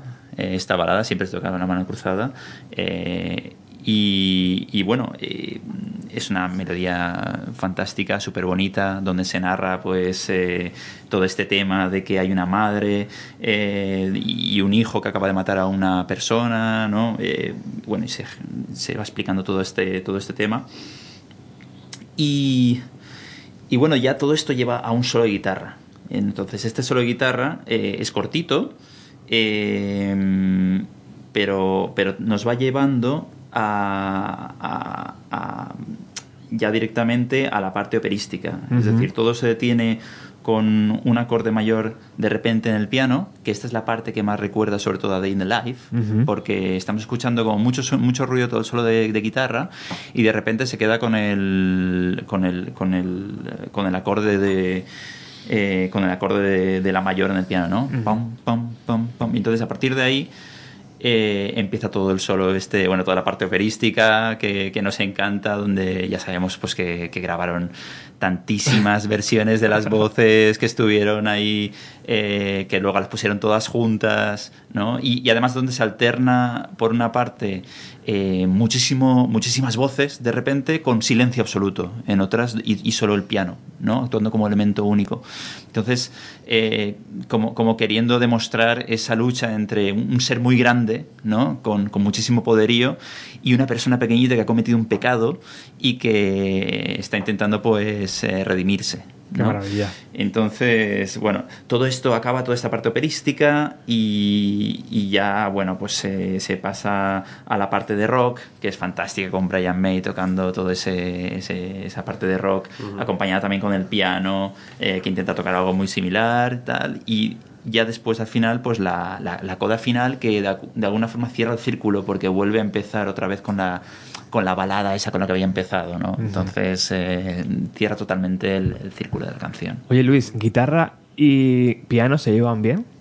O sea, son Sí. co- complementos que se acompañan uno a otro. Sí, sí, ¿Sí? sí, sí, porque mm, en mi opinión al menos el tipo de sonido eh, es muy diferente. Entonces, eh, bueno, lo vemos en Queen perfectamente. Exacto. Aquí no hay ningún problema, conviven mucho. Freddie Mercury lo utiliza mm, con todas las combinaciones posibles. Lo utiliza como instrumento principal, como instrumento secundario simplemente para dar apoyo en ciertas partes de las canciones, eh, como en Killer Queen, por ejemplo, simplemente para dar un, un apoyo eh, rítmico.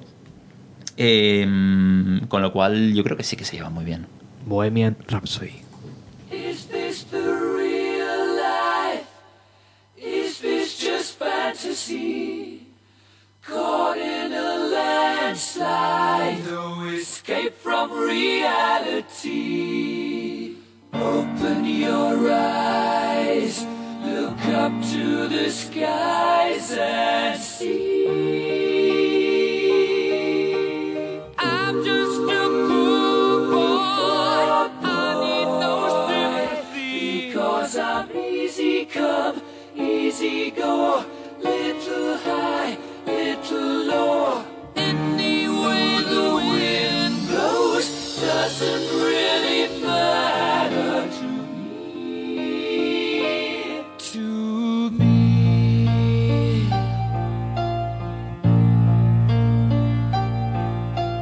Mama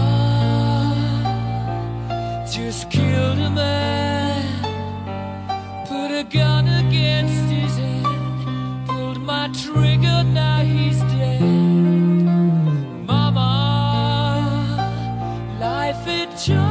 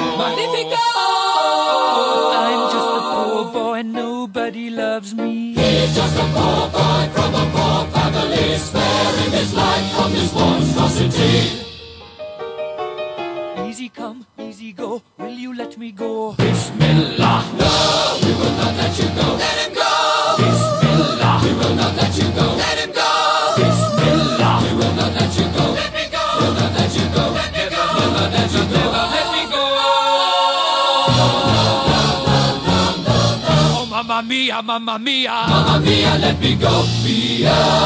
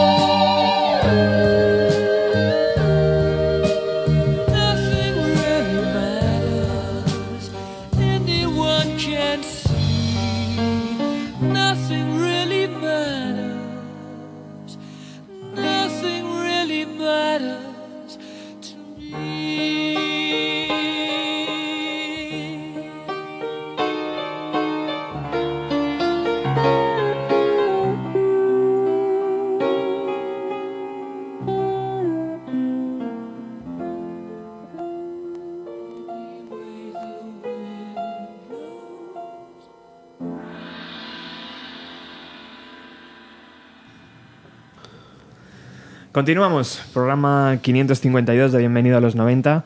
Eh, oye chicos, ¿por qué bandas que utilizan muchas voces, eh, pianos eh, y un rock fuerte se les compara siempre con Queen, ¿no? Porque Muse, por ejemplo, que estábamos abriendo el programa con ellos, muchas veces, ¿no? Lo utilizan y esos coros, esos no sé qué. Ah, es que, joder, so- sonáis como Muse o pretendéis ser o... ¿no? Bueno, pues igual es un poco lo que comentábamos antes, que la capacidad de, de generar composiciones o, o estructuras musicales que nos evoquen algo nuevo Es está, está ya todo muy trillado, tío. Entonces, pues eh, es inevitable que, que- que el cerebro te, te juegue esa pasada, ¿no? Claro. De, de evocar, pues, eh, Queen. Es que Queen lo tocó todo. O sea, entonces, pues es normal que, que- que gente que está hoy en día tocando, como puede ser Muse, como puede ser otra gente, pues eh, eh, te parezca a ti, ¿no? Que, que se repite un poco. Al final el músico se ríe, ¿no, Luis? Porque dice, joder, es que, bueno, sí, suena, suena a Queen, pero Suena Queen, pero no es Queen. sí, son voces, son... Sí, ¿no? bueno, es que el sonido yo creo que lo, lo tenemos muy asociado, ¿no? El, el sonido Claro. ese de piano más guitarra, eh, es- esa, esa, esa mezcla eh, nos recuerda siempre a Queen porque Queen lo ha utilizado tanto Claro. que al final, pues siempre que, utiliz- que escuchas esa combinación, mm, te lleva directamente a, a, a- a Queen. Claro, ¿no? está claro. Bueno, nuestros siguientes invitados eh, son Radiohead. Eh, ellos en 1997 nos volaron la cabeza con OK Computer. Ese Todos en pie. SLP, pues eh, si antes hablábamos de que en cada clase de música hay un piano o debería haber un piano, pues lo mismo en cada clase de música también se debería explicar el fenómeno de ese, de ese disco. Aunque ahora que estoy recordando, en mi clase de música, Luis y Ernesto, no había, no había piano, tío, había flauta. pero piano no había. Luego ya en el instituto sí, pero en el colegio, tío, nunca existió un piano. Era La un, flauta de plástico. Era un colegio pobre, claro. 600 pesetas Bueno, pero y- todos, todos hemos pasado por la flauta. Yo creo que es lo más sencillo al principio para, para cualquier persona. Lo más sencillo, ¿para qué? Porque eso no hay quien lo haga sonar. ¿sabes? eso es horrible. Bueno, pero volviendo a... Es peor clases de música sin instrumentos, que también las ha habido. ¿eh? ¿Ah, sí? Sí. Guau. De, yo en, en el instituto, Qué duro. clases de música con un libro verde, recuerdo además horrible, donde te tenías que empollar de Más qué- historia que que en cosa. qué fecha nació Schubert y de qué murió. Claro. Sí, más sí. que te da pena, ¿no? Porque dices todo lo que te puede aportar a Porque ti eso no, no, no te, no te cala para nada, formativamente no te la música. Ya ves, mm, tío. lo menosprecias o sea cómo te atreves a hacer eso tío? Lo ocultas.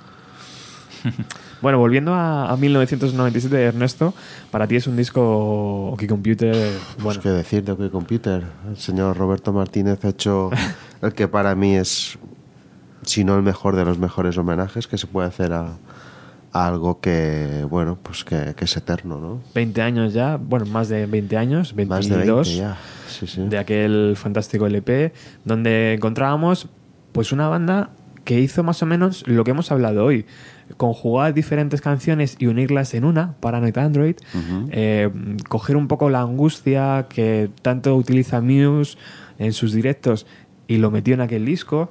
Eh, nos dijo que el futuro estaba muy negro, todo lo, que, lo que se vio anoche en el Wanda.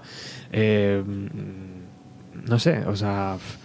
Y encima utilizaban piano, sí que, claro. Que es Karma Police, que es la canción con ese intro de piano, que, que es un piano bastante eh, plano, ¿no? Bastante El- neutro, sí. Es un, Sí, simplemente es un, como un acompañamiento inicial, ¿no? Para darle un poquito de ritmo a la Claro. canción. Pero después, eh, vamos, tampoco se queda un poco apagado por el resto, ¿no? Radiohead, eh, Ernesto, sería una de tus bandas que te, esa, que te llevarías duda. a la isla perdida. Sin duda. Sí, ¿no? Sin Sería duda, sí. una de las y tres. creo que son uno de los pocos que, que ellos sí que pueden crear eh, algo nuevo, Mm. algo que, que te evoque cosas que, que eh, el normal de las bandas son, son incapaces de, de hacer. Con el paso de los años, el propio Tom York dice que, que ya no se le ocurrían más trucos de piano, ¿sabes? Porque, claro, al final empiezan a jugar y al principio tienen muchas ideas, pero luego era ya como, joder, esto ya lo he hecho. Y esto, entonces, imagino que o sigues estudiando y sigues desarrollando tu carrera como, como pianista, o, o si no, al final te quedas en los tres, cuatro trucos que has aprendido, ¿no? Y que te ha enseñado un... Bueno, yo creo que también es que eh, como, eh, por ejemplo, luego hablaremos de- del caso de King, eh, como han tocado tan profusamente los temas con el piano, eh, los temas iniciales eran buenísimos, todos los temas iniciales y, y- y después... han ido un poco perdiendo esa creatividad de alguna forma, ¿no? Eh, no, no tienen tantos temas en cada disco que sean tan buenos como los primeros. Yo creo que también puede que tenga algo que ver con eso, ¿no? Que tú comentas. Es decir, pues que, pues que cuando te pones en el piano a, a- a sacar como una, una especie de melodía nueva, eh, sin querer tu mente se va hacia cosas que, que has estado en un tour, has tocado seguramente 10.000 veces y yo creo que el cerebro se está conexionado ya de, de una cierta forma y, y te cuesta más salir de, de esa... Es vago, ¿no? Por naturaleza es vago, Sí, tío. sí, Somos sí. vagos. Yo creo que sí. En ese sentido. Yo creo que sí. Y estamos hablando de artistas muy autoexigentes como King, como, Sí. como Radiohead, que inmediatamente cuando ven que algo ya empieza a repetirse, lo descartan y van a por algo totalmente nuevo. Entonces, Aunque para el oyente seguramente sea una canción maravillosa, Sí. pero ellos ya lo apartan. sí, ¿no? sí, sí, se, se Automáticamente. autoexigen tanto, Sí, sí, ¿no? claro. Estamos hablando de, de gente muy buena. Primer nivel. Carmen police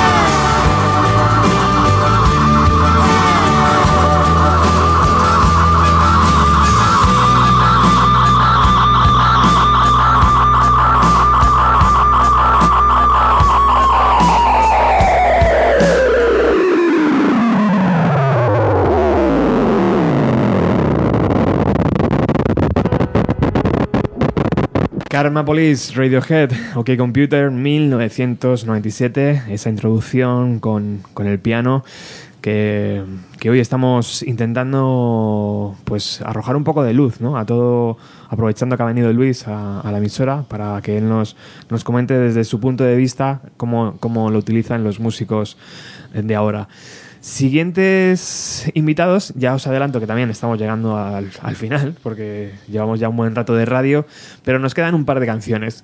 Eh, siguientes invitados es otra ba- banda inglesa, se llaman King, que son hiper buenos. Yo estoy enamorado de sus dos primeros LPs, para mí son fantásticos. Luego les he perdido un poco la pista, pero sí sé reconocer que son buenos músicos, Luis. Sí, bueno, como comentábamos antes, ¿no? Este es, es- el ejemplo de que, de que venían, son unos chavales que venían, se unieron muy jóvenes, venían con unas ideas muy buenas, sobre eh, Tim, sobre todo, que es el, pianista, eh, eh, venía con unas ideas buenísimas. De hecho, eh, Tim fue contactado por, por Chris Martin porque quería que fuera el pianista de Coldplay.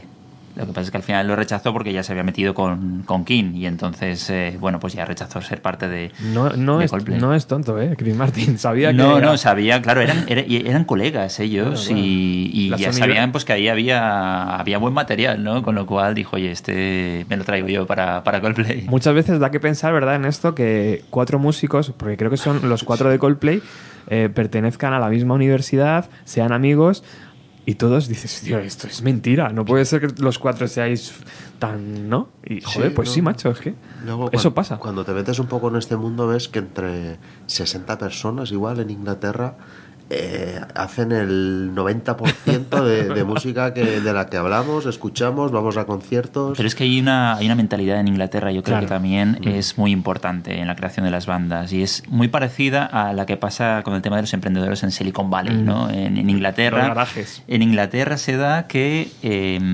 hay una, una idea desde el principio, por ejemplo, Chris Martin lo tenía clarísimo desde el principio, lo que quería era montar una empresa, una, una empresa, no, perdón, una, una banda Que también. eh, profesional eh, que fuese la mejor del mundo y lo tenía claro desde el momento cero. Entonces se fue a, a coger a gente que sabía que, que le iba a venir bien para, para ese propósito, pero ya tenía en su mente eh, 20 años más adelante en lo que quería ser, ¿no? Y entonces se autocreó ese camino y fue, fue, fue yendo por donde él quería. Ya ves.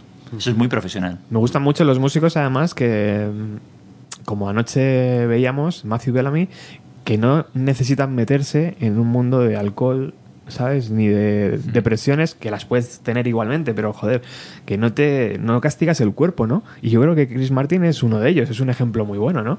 Sí, sí, Yo efectivamente. la habrá pasado mal con rupturas amorosas y tal, pero yo no le he visto Es un profesional. Es un Coquetear. profesional tal cual. O sea, es una persona que se toma en serio su trabajo. hace es, eh, deporte, tío, está fantásticamente bien para aguantar.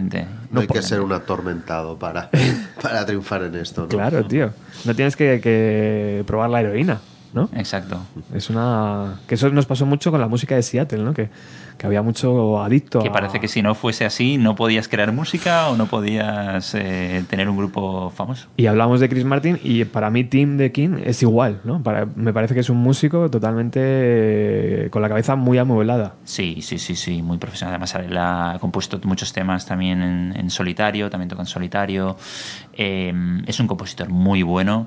Eh, tiene muchas ideas. Yo sí que creo que ha ido un poco evolucionando poco a poco. Sigue componiendo. También van a sacar, de hecho, un disco nuevo dentro de, de unos meses. Eh, pero sí que como el primer disco que tú comentabas y el segundo disco, pues, eh, pues no, no, no creo que volvamos a ver toda esa calidad en, en todos los temas, ¿no? Eh, después sí que es verdad que siguen teniendo algunos temas buenos que van yendo por los siguientes discos, pero, pero yo creo que, eh, de nuevo, esa creatividad, ¿no? Te has acostumbrado mucho a tocar esas canciones, eh, tu mente está, está ahí interconexionada y, y cuesta, cuesta crear cosas, material nuevo. De hecho, ellos están de gira ahora, ¿no? Están haciendo Eh, conciertos. Sí, estuvieron hace poco en el Forever Fest en Valencia, Ajá. tocaron allí en directo. Ha sido su única actuación en España. yo no sé si es gira o si están haciendo algunos conciertos sueltos. A lo mejor probando que- material. Yo creo que cuando salga el nuevo, el nuevo disco ya sí que iniciará una gira. Y bueno, y de piano con esta banda, ¿qué tenemos que decir, Luis? ¿Cómo, Bueno, cómo lo trata? ¿Qué, Ah. qué vamos a hacer? ¿Qué, qué decimos de esta banda? no? O sea, es fantástico. Es el, el piano, en este caso, es que es un caso único, porque ellos lo que hacen es directamente sustituir la guitarra. O sea, no es que convivan, aunque posteriormente en los siguientes discos, en los últimos discos especialmente, sí que han empezado a introducir más guitarra, eh, sobre todo en los primeros, es todo, todo absolutamente piano. Y claro, eso requiere que al no tener una guitarra, que una guitarra con, un con distorsión, tal, como pues un poco Muse, ¿qué pasa? Pues que rellena mucho. Al no tener eso y ser solo un piano, un bajo y la batería, eh, necesites en muchos casos meterle también pues eh, efectos, efectos que también te llenen el sonido, ¿no? Y, y bueno, en este caso mm, es- vamos a hablar de una canción, Somewhere Only We Know, posiblemente la más conocida de King, Un clasicazo, sí. un clasicazo eh, de 2001, compuesta obviamente por Tim, Tim Rice Oxley, donde él pues hace una composición pues como estábamos comentando, se sienta en el piano y empieza a tocar cosas un poco pues que, se le ocurren, ¿no? Ideas, empieza a sacar ideas y, luego se queda con parte de esas ideas que le gustan. Eh, él em- empezó a tocar cosas, le sonaba lo que estaba tocando un poco, le recordaba a David Bowie con al tema de Heroes de David Bowie. Eh, fue un poco pues siguiendo tocando, tocando estos temas, fue desarrollando algo y al final lo acabó grabando con su Yamaha CP70. Eh, es, un, es una composición en, en la mayor eh, y muy tradicional en cuanto a, a- a que al concepto rock. O sea, sigue todos los, patrones un poco de, de la canción rock. En 4x4, eh, los tempos son muy, muy de rock. Simplemente que sustituyendo, quitando la guitarra totalmente y poniendo un piano en su lugar para rellenar ese hueco.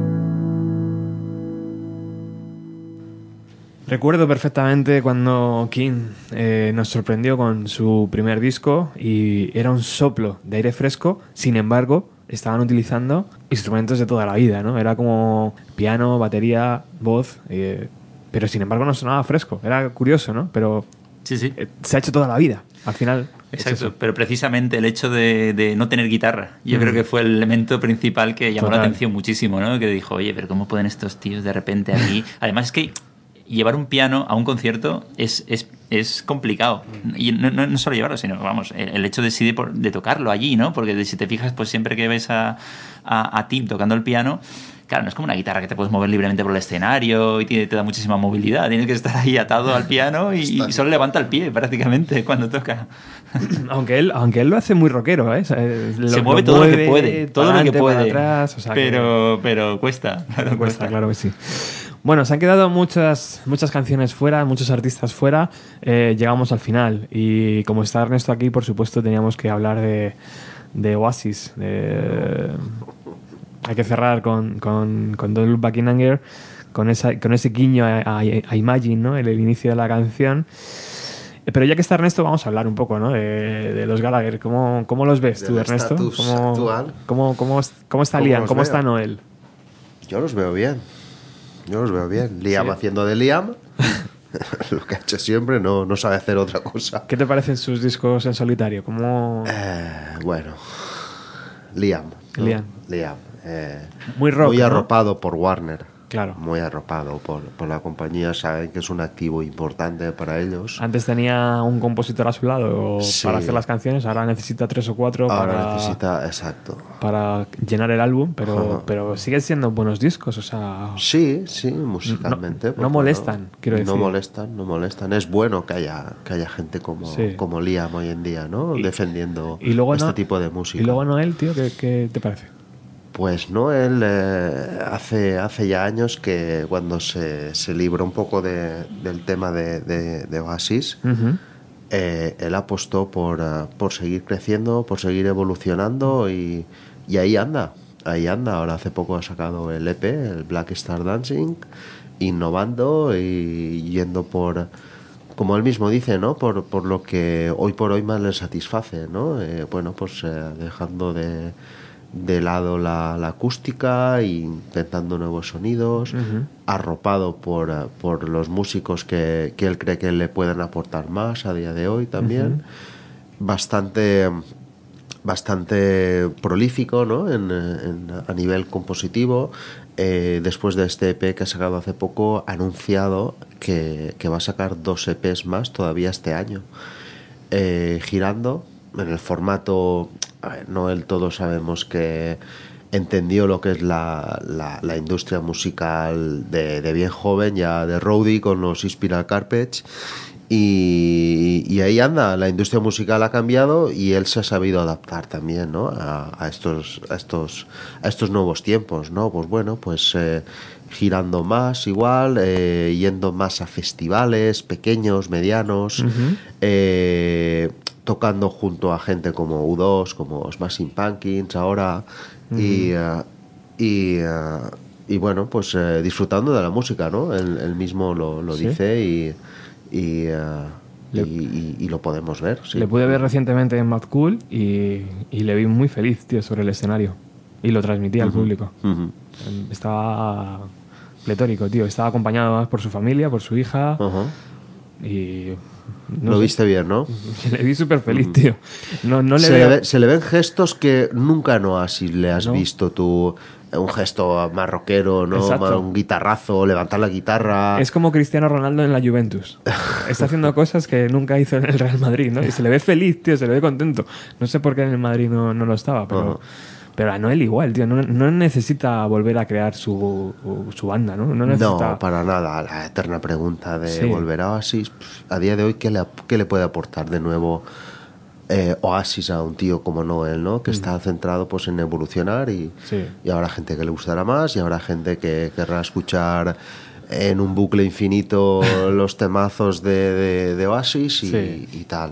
Luego también está la gente que dice, no, es que mm, toca mucho tema de, de Oasis en, en, ah, en sus conciertos. Bueno, es que no son temas de Oasis, o sea, son temas de Noel Gallagher de la época de Oasis. eh.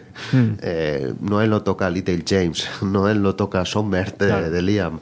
Entonces, bueno, pues yo lo veo bien, la verdad. Sí. Lo veo, lo veo, lo veo muy bien. ¿Y qué te parece la jugada de Liam del Unplugged que va a grabar próximamente para MTV? Pues conociendo la historia del Unplugged de, de Oasis, la espanta que pegó y que ahora el tío diga que va a hacer un No muy recomendable, la Va a hacer un Unplugged y que eso va a ser No le- el mejor Unplugged de la historia, el No formato que... Es que él justamente cuando MTV llamó a Oasis para hacer un Unplugged, se borró, se borró y ahí fue el primer concierto que Noel cantó en, en- en su integridad. Entonces, eh, y él estaba, él estaba berreando en uno de los palcos de, del... Decían del que con dolor de- de Con garganta, dolor de ¿no? garganta y, y bramaba él allí como, como un poseso. Bueno, no sé. Aquello fue en 1996 y, Hmm, y es verdad que yo creo que fue el paso delante de Noel, ¿no? Es decir, bueno. Sí. si tú no lo haces, yo lo, Sí. lo hago tranquilamente. Sí, sí, sí, sí. O sea, que crees que. Es que yo creo que el formato acústico no, no le beneficia a Liam Gallagher a día de hoy. Es verdad que, que parece que está más descansado en, la, Ajá. en la voz y que parece que, que lo está. que pasa es que la voz ya sabemos lo que pasa, que el primer concierto bien, el segundo bien también, Ah. y a partir del tercero aquello casca, porque es un tío que nunca se ha preocupado Claro. de cuidarse o de Sí, tomar comentado, lo clases. hemos comentado muchas veces. Eh, Luego también los años de Oasis con ese volumen tan brutal que metían, el tío tenía que, que- que sacar de, de donde no había, ¿no? Y, y al final ha cascado, sí, sí. Pero sigue siendo interesante. A mí no me gusta, seguramente no lo vaya a disfrutar el formato en acústico de Liam, porque creo que es más rockero y que necesita pues una buena batería dando caña y una buena guitarra. Pero bueno, es interesante que, que ahora le dé por, por el formato acústico. Veremos qué sale de ahí, ¿no? Veremos, sí, sí. ujú. Bueno, eh, esta canción, Luis. No. Bueno, de hecho, la carrera de Oasis entera, prácticamente el piano Es, es, un adorno. Sí, inexistente O sea, en general. como En este caso, sí que en esta canción, como tú habías comentado antes, pues es un, Un un guiño fantástico a, a Imagine de John Lennon. Claro. Es prácticamente igual, las, las primeras notas. Y, y bueno, y incluso después en, en- en los vídeos, en el vídeo promocional y en algún vídeo se ve a Liam tocando este- el piano Sí. y se le ve y se le ve además en un piano blanco también de cola eh, y Por todos supuesto. sabemos la bueno lo que le gusta a Liam también las gafas redonditas como las de John Lennon no o sea, al final es que es como Ah. como quiero ser como él de alguna forma no nos está gritando al cielo que quiere ser como él El otro día lo, lo tengo que decir, tío. Y sé, Ernesto, que tú no has visto la película, pero lo tengo que decir. Yesterday, la película de- que está en cines ahora mismo, que trata sobre qué hubiera pasado si no existieran los Beatles, de repente eh, el protagonista empieza a buscar en internet y llega un momento en el que pone Oasis, ¿no? O algo así, y, y dice, no aparece, no, No no, aparece. no- no existía, claro, no existieron los Beatles, Ah, Oasis no existían. Qué gran guiño. Entonces lo pone en Google y no, no aparece ni Liam ni Noel, no, Mm. es, un, es un grupo que no existía. Pero claro, es que eh, ese guiño estaba muy bien hecho, ¿no? En la película era como sin los Beatles no hubieran existido Mm. estos tíos, ¿no? No hubieran hecho música seguramente. Noel no se hubiera comprado una guitarra, o a lo mejor sí, pero yo qué sé, serían muy diferentes. Sí, no y tantas otras bandas, ¿no? Totalmente. Bueno, pues cerramos con esta canción tan tan de estadio también, ¿verdad, Ernesto? tan tan bonita Tan para, para acabar. Que por cierto, creo que fue la última que, que hizo el otro día también en Mad Cool. No, no estoy muy seguro, pero creo que fue también la, Eh, la que utilizó para propia, cerrar. sí, después toca el All You Need Is Love. Ah, es verdad, cerró con All You Need Is Love. Con, ese, con esa variación final de, Es verdad. de qué es lo que viene a decir eh, All You Need Is Love y luego dice lo de Love is the meaning of life. Total. Luis, muchísimas gracias por acercarte a la radio. Ha sido un placer a vosotros todos estos detalles que has ido Ya te comentando. dije que era un buen fichaje. ¿eh? ha sido fantástico sido guay. compartir este tiempo con vosotros Muchísimas gracias. Esta es tu casa, vuelve cuando quieras. Y Ernesto, me, me flipa tenerte aquí, tío. Bueno, encantado, como siempre. Vamos a despedirnos con Oasis, Don't Look Back in Anger. Muchísimas gracias por haber estado ahí. Volvemos pronto con más música de los años 90.